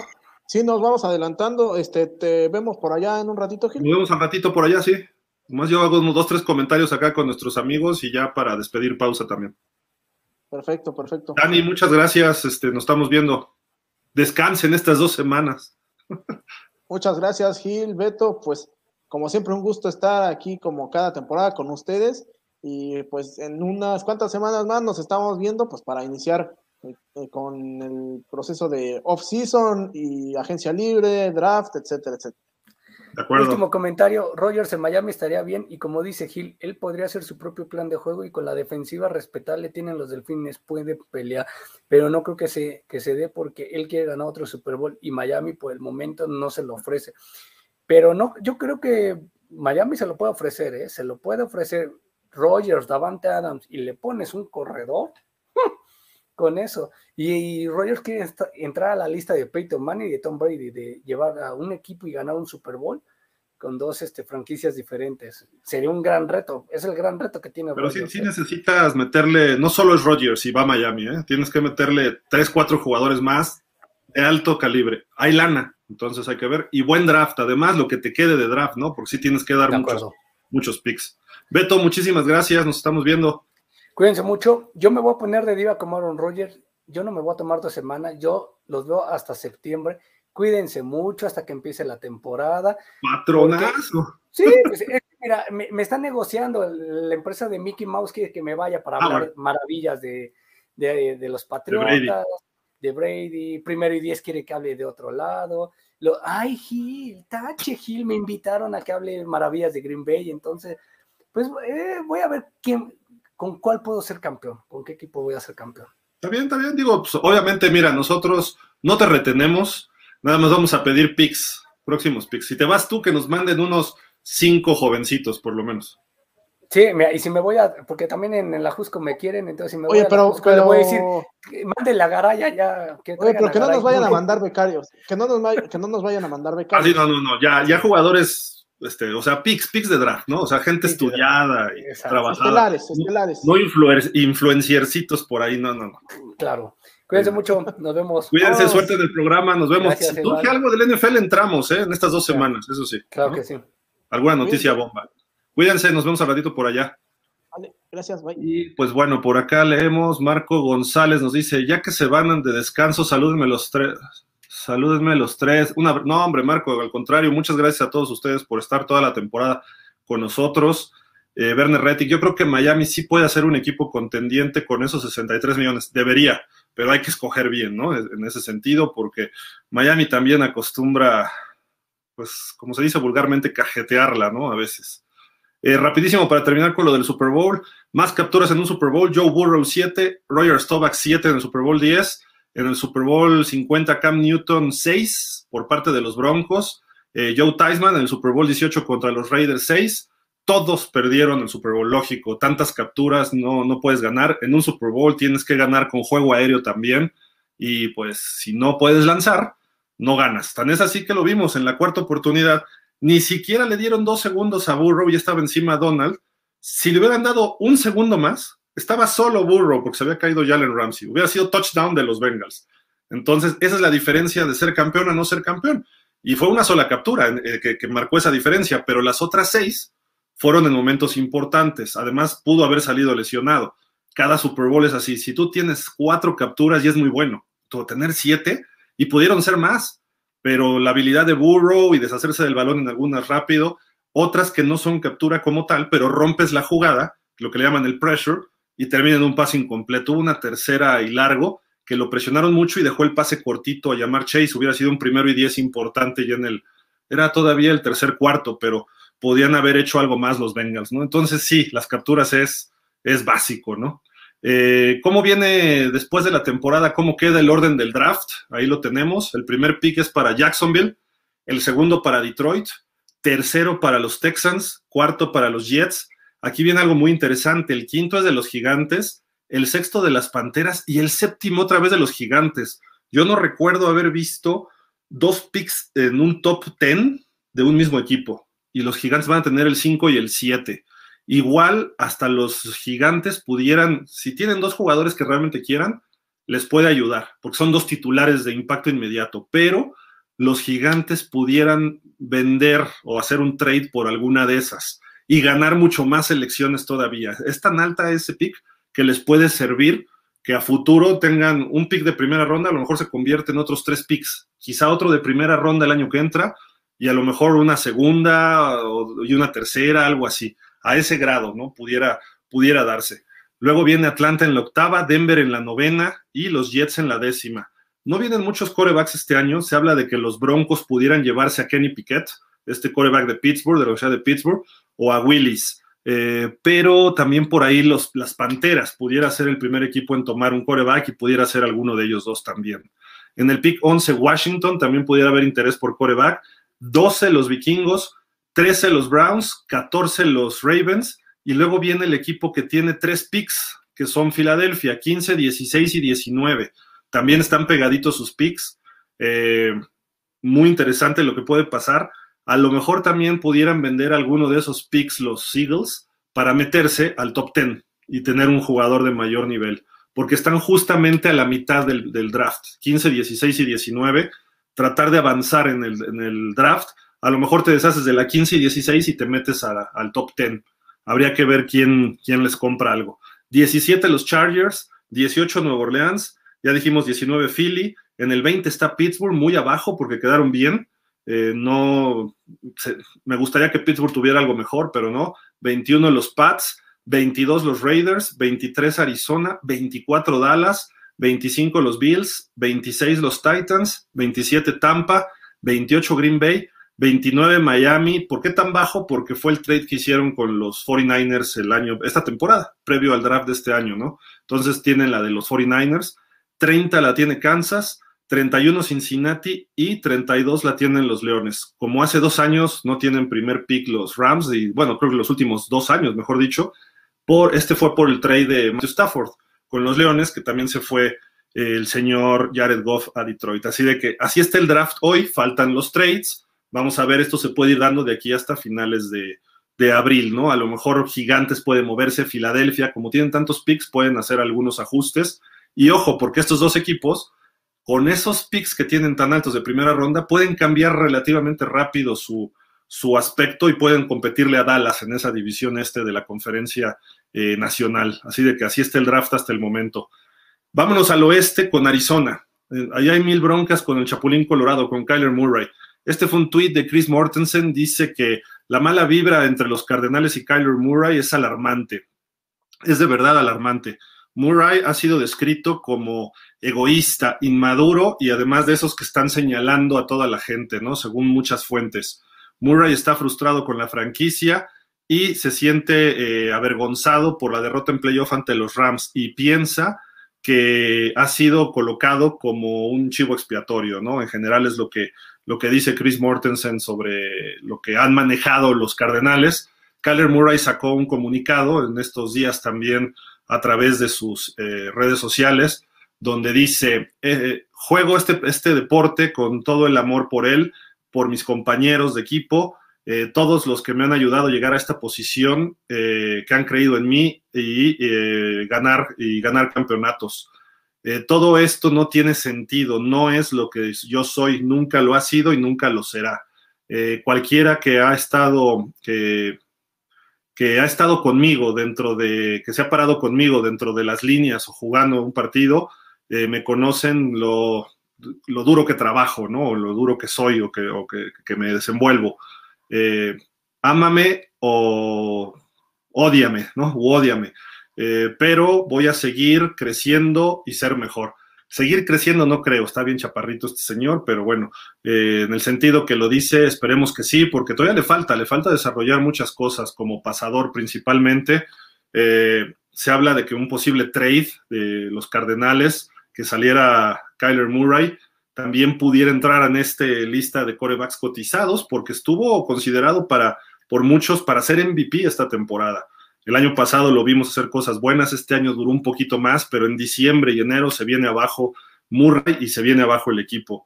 Eh, necesita él ser más consistente, eh, todavía le falta y le falta en equipo, no solamente a él, pero eh, esto parece que se está rompiendo feo ahí en Arizona, aunque creo que ya ha habido como que algunos diálogos entre las dos partes. No me suena tan, me suena un poco más como volteen o saber, más que algo real, pero pudiera darse.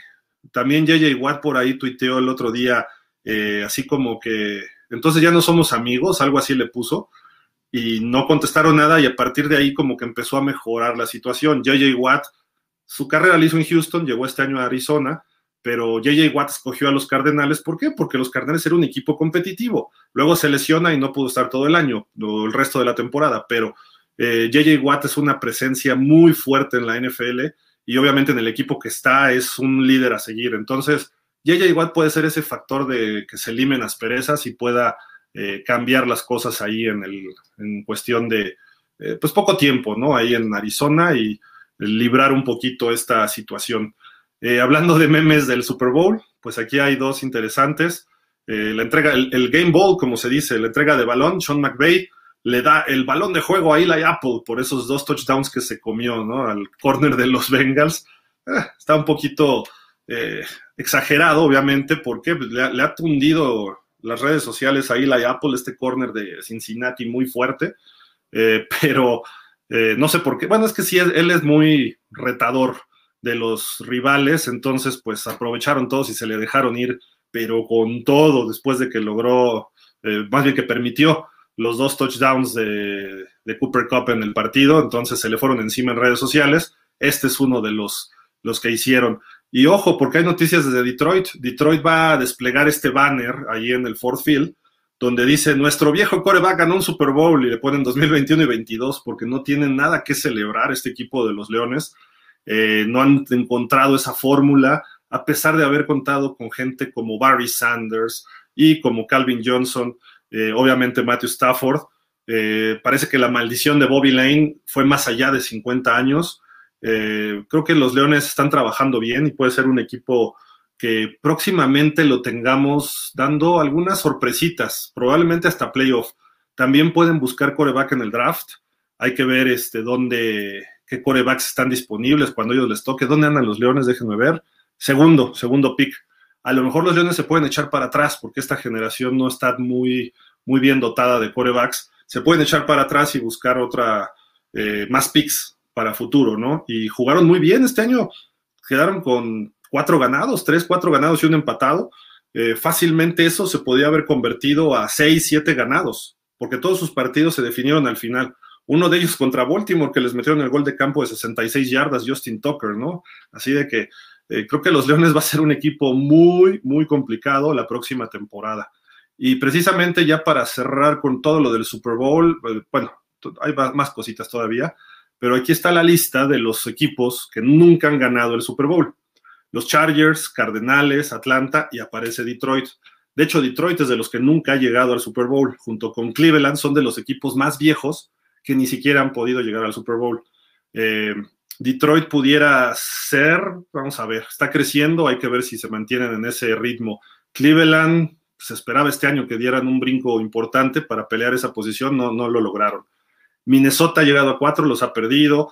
Tennessee llegó a uno y lo perdió. Cincinnati ya son tres y los perdió. Carolina lleva dos, los perdió. Buffalo cuatro y seguidos y los perdió. Jacksonville no ha llegado, pero es de los equipos más, eh, pues más jóvenes, ¿no? Igual que los Texans. Eh, Cleveland ya decíamos, de los más viejos. Arizona es el más viejo en la historia del NFL y solamente una aparición en el Super Bowl y lo perdió. Los Chargers solamente una, Atlanta dos. Eh, en fin, ahí están estos equipos y Houston pues está empezando un año uno. Vamos a ver cómo les va con Lobby Smith, si encuentran coreback, si empiezan a armar bien el equipo. El año pasado se desbarató. Hay que ver qué pasa con Deshaun Watson. Eh, si hacen un trade por Deshaun Watson, si se va a Miami, si se va a Pittsburgh, si se va a Denver, si se va a los Jets, a lo mejor Carolina pudiera entrar en, ese, en esa lista eh, para esta temporada, pero primero Watson tiene que arreglar sus asuntos legales, que por cierto, lo más reciente que se publicó es que al parecer había una persona dentro de los Texans que era quien le ayudaba a hacer contacto con todas estas chavas. Entonces parece que los Texans les está saliendo el tiro por la culata y también les va a afectar y salpicar este asunto de los, de pues las acusaciones que tiene en su contra el señor eh, de Sean Watson, que no son nada, nada sencillas. Y pues ya pensando en el 2022, aquí están los 32 equipos, no se preocupen, su equipo va de líder de la NFL, todos están 0-0, pero la pregunta que les hago es, ¿en verdad todos los equipos están 0-0. No me refiero a ganados y perdidos, me refiero a que hay equipos que pudieran estar en números negativos. Eh, ¿Por qué? Ya vimos primero lo del tope salarial. Algunos no tienen este, eh, picks de primera ronda. Otros están eh, con muy buenas opciones en el tope salarial, pero su equipo que tienen es de los peorcitos ahorita en talento. Eh, entonces, realmente están 0-0 todos. Yo creo que hay equipos que van con un handicap en contra, hay equipos que tienen un handicap muy a su favor, hay equipos que tienen que hacer muchos ajustes o algunos que nada más un pequeño ajuste y puede ser la diferencia entre ser un equipo contendiente, como dicen, pretendiente, ¿no? Que los pretendientes son los que andan viendo si se cuelan a playoff. Los contendientes son de playoff que buscan el, que llegan a playoff y por ahí dan pelea. Y los supercontendientes son los que son, pueden ser campeones de Super Bowl. Hoy en día, de, todo, de los 32 equipos, ¿a quiénes ven que pudieran ser campeones en el Super Bowl 57? Green Bay, si se queda Rodgers. Cincinnati, si contratan a dos, tres linieros. Kansas City puede ser una de las opciones. Los Chargers puede ser otro equipo que ya de ese brinco. Eh, los Raiders, vamos a ver con George McDaniels cómo le va. Minnesota con nuevo head coach, que lo acaban de firmar ayer, me parece, a Kevin O'Connell, el que era coordinador ofensivo de los Rams. Los Patriotas pueden regresar. Mac Jones ya con un año de experiencia. Puede ser el siguiente Burrow, que en su segundo año llegue al Super Bowl. Vamos a ver. Nuevo Orleans creo que sí va a entrar en un proceso un poco destructivo. Se va a ir, va a ir perdiendo su fuerza poco a poco y más con la salida de Sean Payton. Eh, también tiene problemas en el tope salarial. A lo mejor salen más figuras este equipo va a entrar en una reestructura y no dudaría que hasta salga pronto un Michael Thomas o un Alvin Camara, a lo mejor un trade por alguno de ellos puede darse esta temporada para deshacerse de todo ese peso que tienen en el tope salarial. Los Gigantes es un equipo que está iniciando su reconstrucción, vamos a ver cómo les va con Brian Dable. Los Jets es su año 2, vamos a ver cómo, eh, si encuentran ya esa consistencia en el coreback, a ver si Zach Wilson puede darle lo que pues no han tenido desde quizá Chad Pennington. Eh, Filadelfia, cuidado, este equipo estuvo en playoff y tiene varios, tiene tres picks de primera ronda. Vamos a ver cómo se da. Pittsburgh va, a iniciar sin Big Ben. Vamos a ver la realidad de Mike Tomlin, a ver si en verdad es tan buen coach. Seattle tiene dinero, vamos a ver si pueden eh, mantener a Russell Wilson o se inicia una reestructura. Se habla de que también Pete Carroll, aunque tiene varios años de contrato todavía, a lo mejor ya está en sus últimos. San Francisco está un coreback de ser campeón, así tal cual, ese equipo está armadísimo. Tampa Bay, vamos a ver cómo le va sin Tom Brady, si es que en verdad Tom Brady se va, porque ahora los rumores es de que Tom Brady pudiera regresar. Eh, Tennessee, si puede dar el ancho, sobre todo a niveles eh, pues defensivos, y otro receptor abierto, porque Julio Jones parece que no fue la solución. El equipo de Washington, los Redskins o los Commandantskins, vamos a ver si eh, cómo les va. Necesitan un coreback, no tienen coreback. Puede ser del draft o puede ser algún agente libre. También hay varios que ponen a corebacks veteranos en Washington. Están bien coachados, vamos a ver si puede armarse. Arizona con todo lo de Kyler Murray, no sabemos, pero este equipo sabemos que al final se, viene abajo. Atlanta eh, también pudiera salir Matt Ryan, ¿eh? Calvin Ridley también se habla de trade.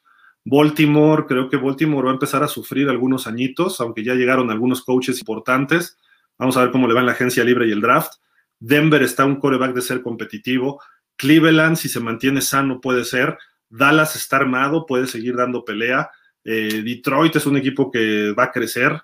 Chicago es su primer año con nuevo coach, no está tan mal, tienen buena defensiva, a ver si Khalil Mack regresa el año que entra sano.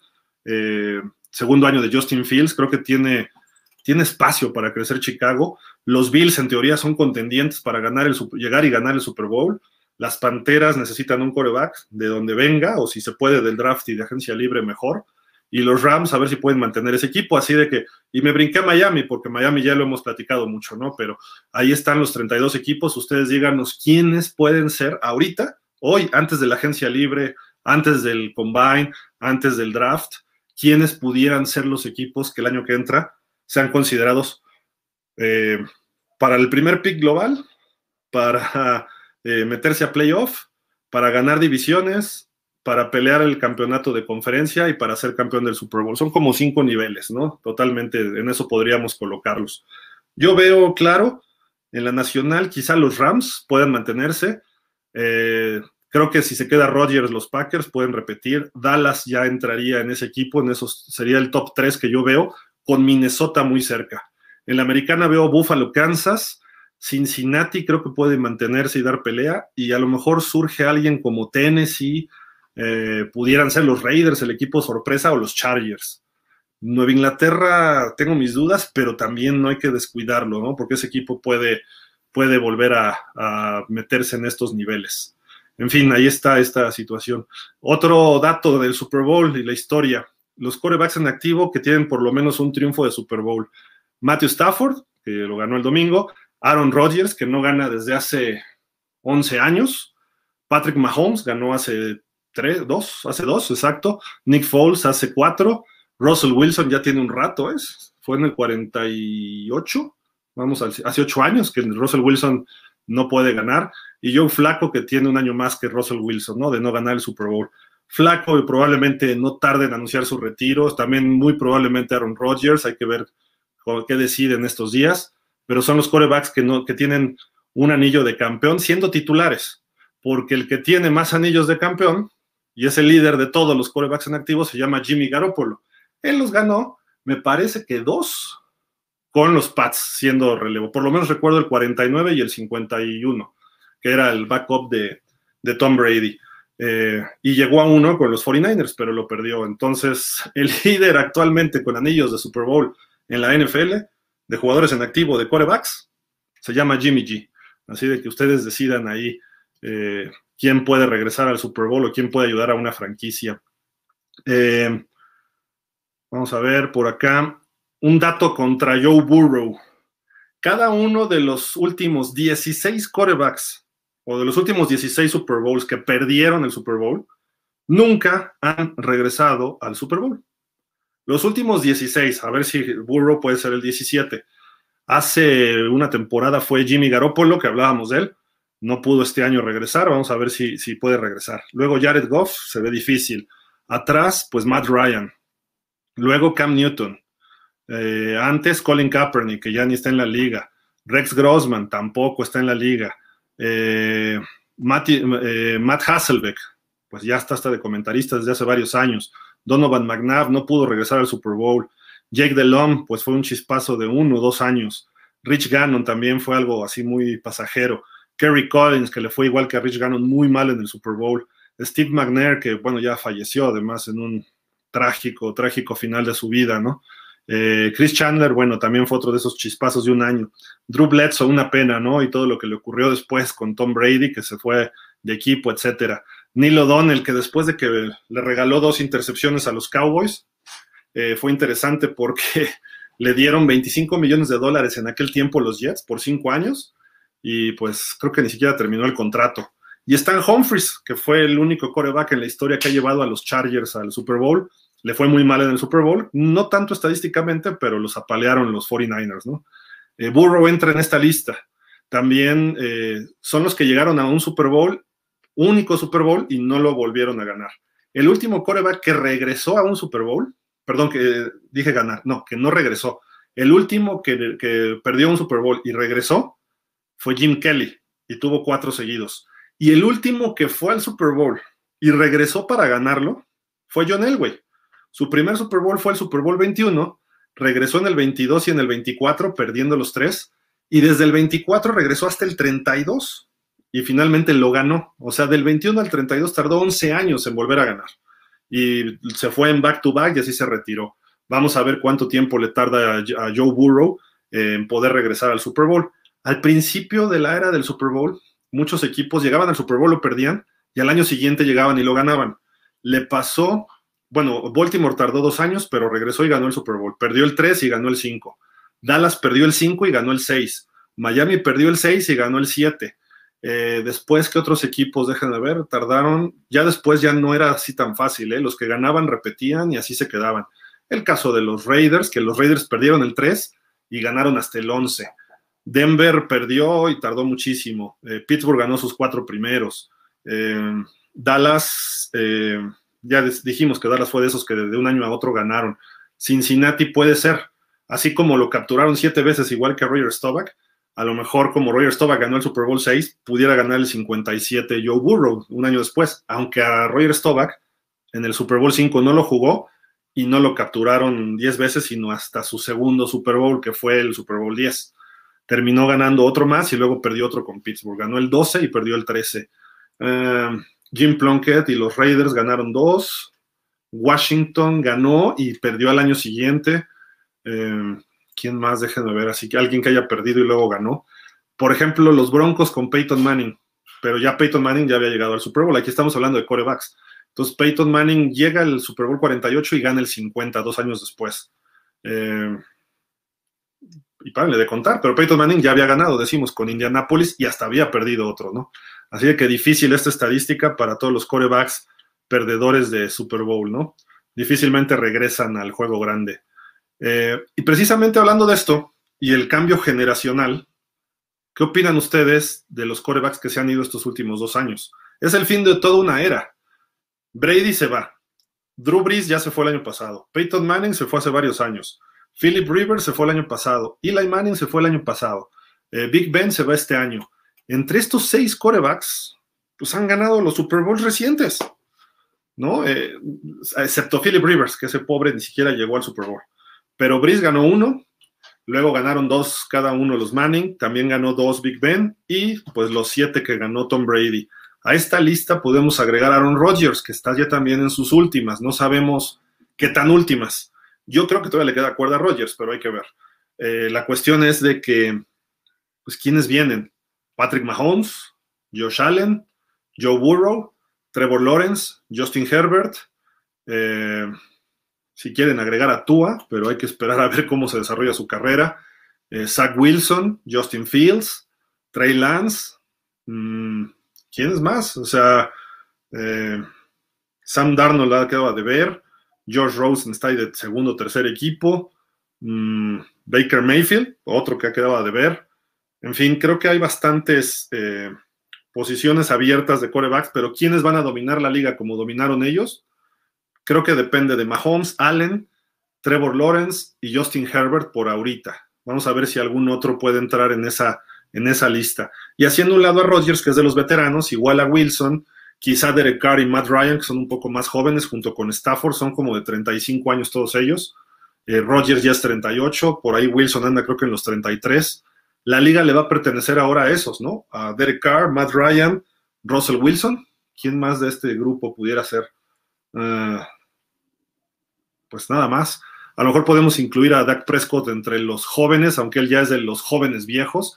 Hay que ver qué pasa con Deshaun Watson que Watson le anda pegando al 26, 27 años, creo que Prescott anda como en los 28.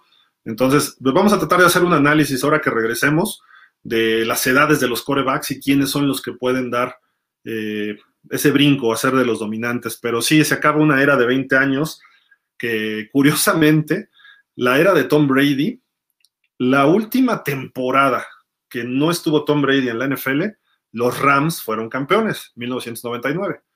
Y curiosamente, los, Tom Brady anuncia su retiro una semana antes del Super Bowl o dos, y los Rams vuelven a ser campeones. Entonces, así ha cambiado la NFL en todo este, este tiempo. El dominio de Brady está, digamos que, con márgenes al, principio y al final por parte de los Rams. ¿Quiénes van a ser los que sigan? Eh, puede abrirse la puerta para que Matthew Stafford repita o Aaron Rodgers gane su segundo Super Bowl. Mahomes puede ganar su segundo Super Bowl, aunque ya estamos en los jóvenes. Russell Wilson puede ganar su segundo Super Bowl.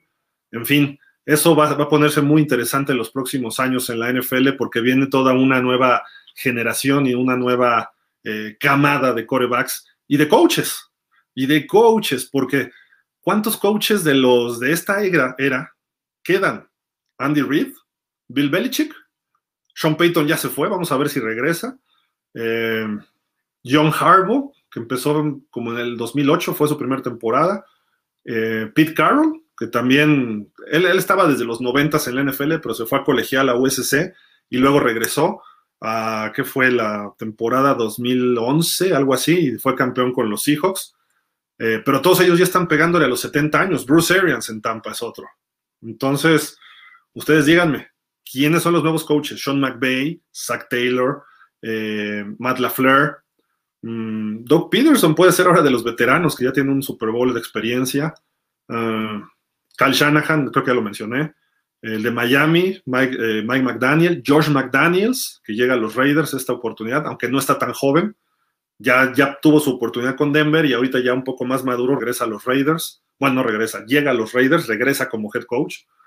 Ah, también viene interesante el cambio de las posiciones de, head coach y de asistentes. Vamos a ver también quiénes empiezan a, figurar por ahí. Eh, Brian Dable es otro de los que inician, que puede ser un coach dominante. Y digo, puede, no sabemos. Mike Tomlin es de los veteranos. Tomlin llegó en el 2006, me parece. En el 2006 llegó Mike Tomlin y pues pura marca ganadora o cuando mucho de 500. Y por eso creo que no se ha ido, pero pues ahora queda como de los top de la NFL, ¿no? El señor Mike Tomlin. Mm, ¿Quién es más? Cliff Kingsbury es otro de los jóvenes allá en Arizona. En Dallas, McCarthy también ya es de los de medio, de la mitad de carrera, digamos, pero no está tan jovencito. Ah, hmm, todos los demás están brotando. Frank Reich es de los nuevos, el de Chicago, el de Denver. Eh, que si me preguntan el apellido, ahorita no me acuerdo de los dos porque no eran tan conocidos. Everfluff o algo así, el de Chicago, y el de Denver tiene un apellido así medio alemán, que viene de Green Bay. Ah, en fin, vienen, vienen cambios importantes, una renovación generacional en la NFL y hay que disfrutarla. Eh, sí, obviamente ya podríamos empezar a hablar de todo lo que vimos estos últimos 20 años ya como historia de la NFL y empieza una nueva, una nueva era totalmente. Pues bueno, leo sus últimos comentarios ya para despedirnos. ¿Dónde andábamos? Ah, acá está. Werner dice, adiós Beto. Dice, uno de ellos contra Cincinnati. Híjole, ¿de cuál fue ese? Y los Rams quitaron a Brady en playoffs. Exacto. Exacto. Sí, pues ahí está la, información, amigos. Vamos a echarnos dos semanitas fuera y regresamos en marzo aquí con ustedes para recuperar un poco de fuerzas, que van dos años de mucho trabajo constante todo el año. Eh, si surge algo, alguna noticia importante, eh, me refiero a algún trade importante, me refiero a alguna noticia de lo de Stephen Ross, de Brian Flores, o algo que sacuda la NFL, tanto positiva o negativamente, nos conectaremos y eh, platicaremos. Pero ahorita sí, dos semanas, nos vamos a alejar un poquito en pausa, pero aquí seguimos en contacto con ustedes, ya sea a través de redes o sea, pues en algún programa especial que surja de momento que estas ojeras son de que una temporada muy larga y cada vez se hacen más largas, entonces eh, les, les, les, agradecemos todo lo, lo, de este año, fue una temporada muy extensa, muy intensa, 17 eh, semanas de, eh, bueno, 17 juegos para todos los equipos, 18 semanas de temporada regular. viene este año la NFL a México, esperemos que todo funcione como debe ser y pues obviamente vamos a, tratar de recuperar fuerzas y trabajar más fuerte para darles la mejor información posible y seguir abriendo estos canales con ustedes. Viene el, Combine, que es a principios de marzo, la agencia libre a mitad de marzo y luego el draft a finales de abril. Y también después vienen como pues, todo mayo y junio, prácticamente eh, es época de nota roja en la NFL, es cuando los jugadores, como están de vacaciones, hacen tonterías que chocan alcoholizados, que golpearon a la esposa, que se pelearon en un bar. Entonces empieza la nota roja. Esperemos que este año baje en esos meses. Y por ahí de mitad de julio ya inician los training camps hasta finales, la pretemporada en agosto, la temporada regular en septiembre. Así de que cuídense muchísimo de verdad y les agradecemos enormidades. Toda la temporada 2021 fue espectacular desde el punto que se le vea. Eh, sí hubo muchas cosas que creemos que el NFL debe mejorar, pero pues cada año es lo mismo. Siempre hay algo que mejorar o cambiar radicalmente. Y pues les deseamos lo mejor este, para sus equipos. Ojalá y se puedan integrar bien. En Dolphins seguiremos haciendo programas, con los Cowboys seguiremos trabajando estas dos semanas, pero vamos a bajar ahorita la carga de trabajo un poquitín. Y pues los que les interesa el fútbol americano de México, vienen las temporadas del fútbol americano profesional. En marzo arranca la primera de la LFA y a finales de abril la FAM.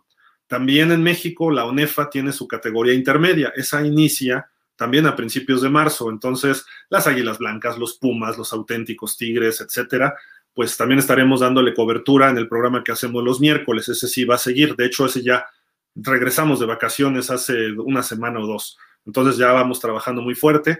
Ayer tuvimos dos entrevistas con el nuevo presidente de FADEMAC, que la FADEMAC también, para los que les gusta el fútbol americano juvenil de México, ya va a arrancar y van a sacar una intermedia y eh, tuvimos al, al comisionado perdón, de la LFA, eh, Alejandro Jaimes, que nos platicó de esta, de esta liga que arranca el 7 de marzo, me parece. Así de que viene mucho fútbol americano en marzo. Descansen, por favor, cuídense y nos estamos viendo y como siempre, muchas gracias a todos ustedes. Eh, a nombre de toda la producción de Pausa de los Dos Minutos, Jorge Ramírez, Ernesto Roa, eh, Geraldine González, Adriana Díaz, eh, los muchachos, Emanuel Bustamante, Ricardo Gómez Portugal, Rubén Mosqueira, ¿quién más? Alex, Alex Tobalín, Beto, Chacho, Dani, su servidor. Si se me va alguien de pausa, discúlpenme, pero sabemos que hemos tenido algunos colaboradores también. Vamos a regresar con más fuerza y más ganas para la temporada 2022. Y pues nos estamos viendo por acá la semana de la primera semana de marzo. Ahorita les digo, vamos, de una vez vamos a pactar ahí eh, exactamente nuestro regreso. Será el primero de marzo, cae en martes. El lunes 28, quizá el martes, el martes primero, ahí tendremos programa. Así de que espérenos próximamente. Regresamos por o lunes 28 o martes 1. Así de que muchísimas gracias y Pásenla muy bien. Si hay noticias, nos vemos antes. Muchísimas gracias, Werner. Igual, un, saludo a todos y váyanse en portada. Ahorita vamos a platicar de otros deportes por allá. Muchísimas gracias, pásenla bien, cuídense. Hasta la próxima.